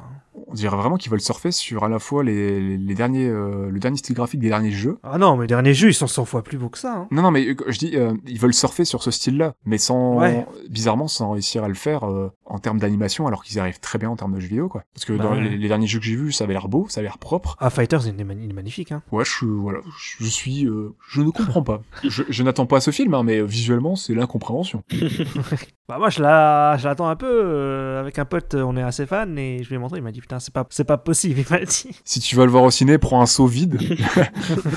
Va pas le voir en 3D. Après voilà, c'est encore qu'un trailer. Euh, peut-être qu'il y a des plans qui sont trailer, pas euh, finis et tout, ça sera peut-être mieux. En tout cas, moi ça m'encourage pas. l'histoire vend pas du rêve chez les fans de Dragon Ball je peux te le dire Ce, ce trailer dépasse l'entendement, c'est t'as vraiment l'impression que c'est pas fini quoi. C'est super bizarre et il y a une inégalité, euh, une in- inéquité dans les plans qui est euh, particulière. sinon je veux juste signaler que la partie 6 de Lupin vient de commencer au Japon sans ah yes. Vu qu'on parle souvent de Lupin et que le premier c'est Ah bon euh, le premier podcast c'est le château de Cagliostro donc euh, avec le personnage de Lupin the third le troisième Ah bah maintenant c'est fini. hein. De toute façon, euh, dès que maintenant qu'on a découvert un peu Lupin, euh, régulièrement on tombe sur des trucs de Lupin, qu'on veuille ou non, Ouais, on c'est est clair. affilié à ce perso. donc, euh, c'est même pas impossible qu'un jour on reparle de nouveau de Lupin dans le podcast, hein, parce que euh, il y a Ah, tellement y de a trucs à dire euh, hein. Hmm. Moi, j'ai grandement envie en plus hein. vu qu'il y a plein de réalisateurs de- de- d'univers complètement différents qui ont fait des films, qui ont apporté des trucs complètement différents, euh, on va retrouver les mêmes persos mais avec des approches différentes. Donc euh, je pense que ça peut être très sympa si un jour on se reprend dessus. sinon ouais ils ont il y a eu un, un autre trailer ils vont faire un animé sur Shenmue le jeu vidéo Hmm. Ah, je crois que j'ai vu l'info passer. Il y a un trailer. euh, Ça retrace les deux premiers jeux vidéo, Shenmue 1 et 2. Je crois que j'ai vu un screen pas pas trop moche qui est passé. Bah, ça a pas l'air. Non, sur le coup, c'est pas moche. Par contre, ça a l'air très centré sur le combat, alors qu'au final, ça ne fait pas tellement de combat dans le jeu. hein. Parce que j'ai Ouais. fait les trois jeux. Ok. Et euh, bon, généralement, tu es plus en train de faire du Fenwick Ouais. que de faire des combats ou de couper du bois, mais Euh, Là, ils veulent peut-être un petit peu de bagarre pour amener du public, pour peut-être pour vendre un peu plus ce projet, je sais pas. bah, je pense, ouais. Parce que Shenmue, Shenmue t'es, euh, c'est, euh, t'es euh, avec la, la tri- je sais plus, c'est chinois ou c'est japonais dans l'univers? Chinois. Je crois que c'est Chine. Je crois que c'est chinois. Parce hein. que je crois que c'est la, enfin, je dis peut-être une bêtise, j'ai jamais joué au Shenmue, mais il me semble que c'est la triade. Bon, en tout cas, l'histoire, c'est un... c'est son père qui se fait tuer au début de l'histoire. Et après, lui, il recherche le tueur. Donc, S'ils veulent vendre un peu le projet, donc peut-être qu'ils ont mis un petit peu de, de, de baston pour que ça fasse un peu plus, euh, un peu plus attrayant. Je sais pas, supposition, je connais pas trop l'univers à, à peine. Je sais qu'on m'a dit plusieurs fois d'y jouer absolument parce que c'est génial. Alors moi j'ai bien aimé, mais c'est spécial quand même. hein. Après c'est des jeux où je te dis, tu passes à... C'est des jeux un peu enquête et à scénar surtout, c'est ça? Ouais, très assez énorme, mais même pas enquête. Euh, Je sais, je sais pas trop comment on vante le Enfin, truc. pas genre enquête policière, mais enquête où enfin tu passes ton temps à, à questionner, je crois, des, des- quand même des PNJ. Si, ouais. euh, Ouais, ouais, puis t'as des horaires et il faut que t'ailles à... tu dois creuser les dialogues et tout. euh, Ouais. ouais. dans ce sens-là. mais ouais, bon, enquête. ça, ça, ça vieillit quand même. hein. Je les ai fait... Euh... Quand ils ont sorti la compile, là, D'accord. ça vieillit quand même chez moi. Et 2, j'ai fait le 3. Le 3, il est catastrophique. Donc, euh, bon. Ok. Je sais pas si tu connais, toi, Max. Non, pas du tout. Pas du tout. ouais. Ok, donc là, on est sur un film d'animation, c'est ça? Non, c'est une série. Une série, pardon, une série d'animation. Voilà, le dernier truc, euh, c'est euh, par rapport à Star Wars Vision, là, dont on a parlé. Ah oui. Voilà, Lucasfilm Mhm. euh, vont faire un projet solo sur euh, Ronin, donc c'est le, le premier épisode avec le Ronin. Ok. euh, voilà. Bah c'est marrant parce qu'on s'est dit que ça, je crois que ça fait partie des épisodes qu'on a dit qui pourraient peut-être euh, apporter, euh, qui Oui. pourraient être transposés en long métrage. Ouais, je, crois- je crois qu'on en a dit, ouais. Et d'ailleurs, il y a une autre news je crois, qui est sortie. Par contre, je sais pas à quel point elle est, elle est vérifiée, mais j'ai vu une news passer sur le fait que apparemment il y a un scénario qui pourrait continuer l'histoire. Il y, aurait un scénario pour un film ou un projet plus gros du 9e euh, du 9e Jedi, je crois, un truc comme ça, Ah oui, c'est celui avec. euh, Avec celle, les- celle qui. avec le forgeron, le, le Saber Smith. Ouais, ouais, ok. Bah, même là, le truc que je te dis, je- c'est une rumeur, hein. c'est pas. un- Ok. C'est pas officiel. S'il propose vraiment quelque chose de plus poussé, pourquoi pas? Si c'est juste vraiment pour euh, pour rester dans du duel de sabre pendant une heure et demie, euh, à voir comment il propose ça. J'espère qu'il y aura au moins peut-être des vaisseaux, au moins une bataille spatiale, un petit truc, enfin au moins des allusions, des véhicules, ah oui, un oui, petit c'est peu genre de quoi. ouais. Ouais, ouais, ouais. ouais. Ah, parce qu'il pourrait faire un genre de ninja scroll. euh. Ouais, surtout Ah, si bon. lui ça a l'air d'être un chasseur en plus, donc euh, Bah, c'est un renard. passer ouais. planète Oui, en un chasseur de site, euh, ouais. Ouais.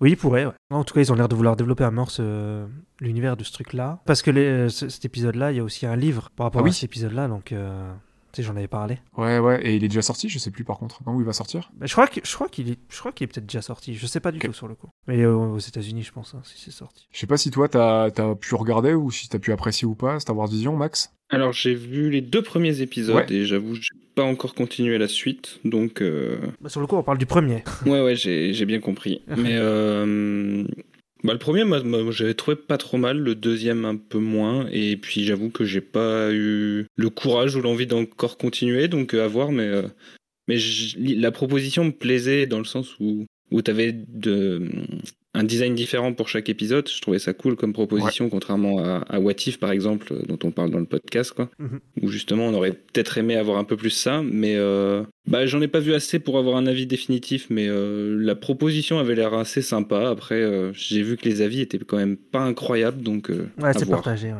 Mais je pense que ça a marché quand même, que ça a quand même été bien regardé. Oui. Parce que j'ai vu que la Disney Plus, ils vont mettre des animés là sur, euh, sur Disney Plus dans pas longtemps. Ok. Donc je pense que ça, ça a fonctionné euh, sur le coup. Bon, si tu continues un de ces quatre, si on a l'occasion d'en reparler, ça sera avec plaisir. Ouais, Je comprends que les gens soient mitigés. faut que je me remotive. Moi, c'est vraiment le, la le podcast et la proposition vraiment graphique qui m'a... Parce que moi, c'est ma cam hein, euh, qui m'a intéressé, hein, mais... euh, Bah, moi, le projet à la base m'a- me tentait vraiment quand il y a eu les annonces euh, des projets en animation japonaise euh, autour de, de Star Wars avec euh, un style graphique différent à chaque euh, épisode. sur le papier, c'est quand même classe, quoi. Ouais. Mais ouais, je j'ai peut-être pas pris le temps après de. Faut que je regarde tout de toute façon. Mais euh, mais ouais, j'ai pas été méga emballé pour le moment. Bon, ça, ça se comprend aussi. Hein. Après, la force du projet, de toute façon, c'est vraiment, c'est, je trouve, euh, enfin, là, après avoir digéré mon avis, digéré les épisodes après, après quelques semaines et Mm. tout, c'est vraiment euh, les propositions graphiques. J'espère qu'ils continueront au moins à proposer des choses. Et puis d'aller piocher ailleurs que de- dans le Skywalker Ranch et d'aller justement bah, au Japon, euh, d'où d'où provient aussi les origines un peu de Star Wars par certains aspects. Donc euh, ouais, c'est c'est bien qu'ils aillent voir ailleurs, quoi. Ça, c'est c'est une bonne idée. Il y a pas mal de studios japonais qui proposent vraiment des trucs euh, ultra chiadés. euh, des- ils, font des- ils sont des seuls des fois à faire des, des déformations hyper particulières de l'animation dans leur corps et tout. Enfin, Mm. Et ils ont des styles vraiment, euh, pas toutes les séries, mais certaines séries, elles ont vraiment des styles de fou. Ils ont vraiment des super propositions et une super maîtrise. euh, ils ont vraiment leur propre code de l'animation. Moi, je pense que mélanger ça au côté très, maintenant avec les années quand même assez ricains de Star Wars, euh, ça peut être très bien, quoi. Parce que, bah moi, en termes d'animation, euh, chez Star Wars, j'ai pas tout vu, mais euh, le, le truc qui m'a le plus marqué, c'est la, scène la, première série Clone Wars de Johnny Tartakovsky, qui a un Mm. côté très japonaise par moment, parce que lui, il hésite pas à avoir un parti ultra tranché dans son, dans, graphiquement et dans son animation, et son animation, elle est juste folle, quoi. Et, euh, et j'ai retrouvé un petit peu de ce côté un peu fun dans, dans les Star Wars Vision. Ok. Eh bah, tu me le vends, tu me le vends bien. Donc, euh, bon, j'espère que tu passeras un bon moment. Moi, mon préféré, c'est To Be One. Adoré, hein, Ista. Ok. Mais, euh, il y a au moins ça. voilà. Graphiquement, ça vaut au moins le coup, Moi, c'est le troisième, mon préféré. comme le saumon. Le saumon. j'ai- je- ok. J'ai pas la ref. La blague à Péricube, ça c'est fait. Next, j'ai coché Ah, ma liste. ok, d'accord. c'est bon, je l'ai. J'ai les refs. J'espère que l'épisode vous plaira.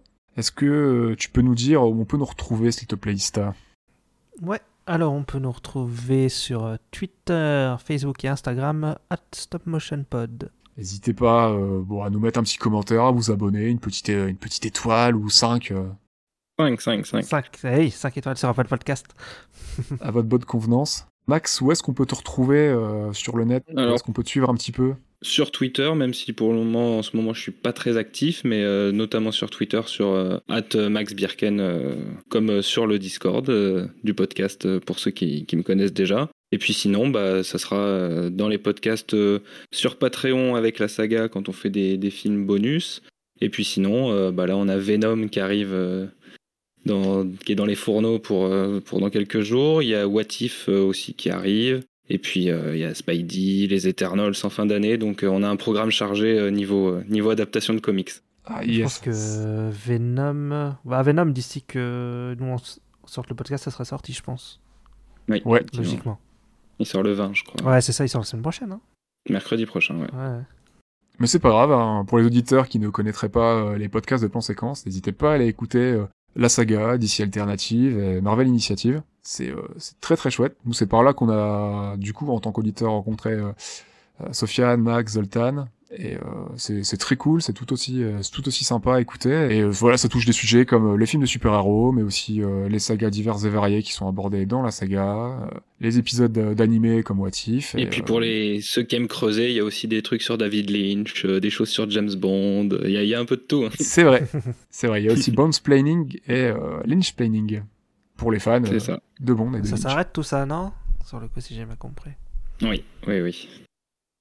Bond's Planning euh, a tiré sa révérence. Bah, Max, merci d'être venu parmi nous. C'était Bah, vraiment, merci à vous pour l'invitation, surtout. ouais. c'était vraiment super sympa de t'avoir avec nous. N'hésite pas à revenir euh, vraiment quand tu veux Avec grand plaisir.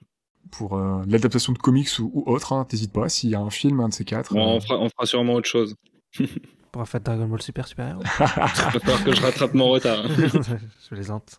Merci de nous avoir écoutés. J'espère que l'épisode vous aura plu. Nous, on se retrouve euh, très vite, euh, du coup, pour euh, le dernier, euh, dernier épisode de, de, de ce cycle, La Cité de la Peur, qui sera, du coup, Coraline. Eh oui, À très vite. à bientôt. Salut, salut. Ciao. Salut.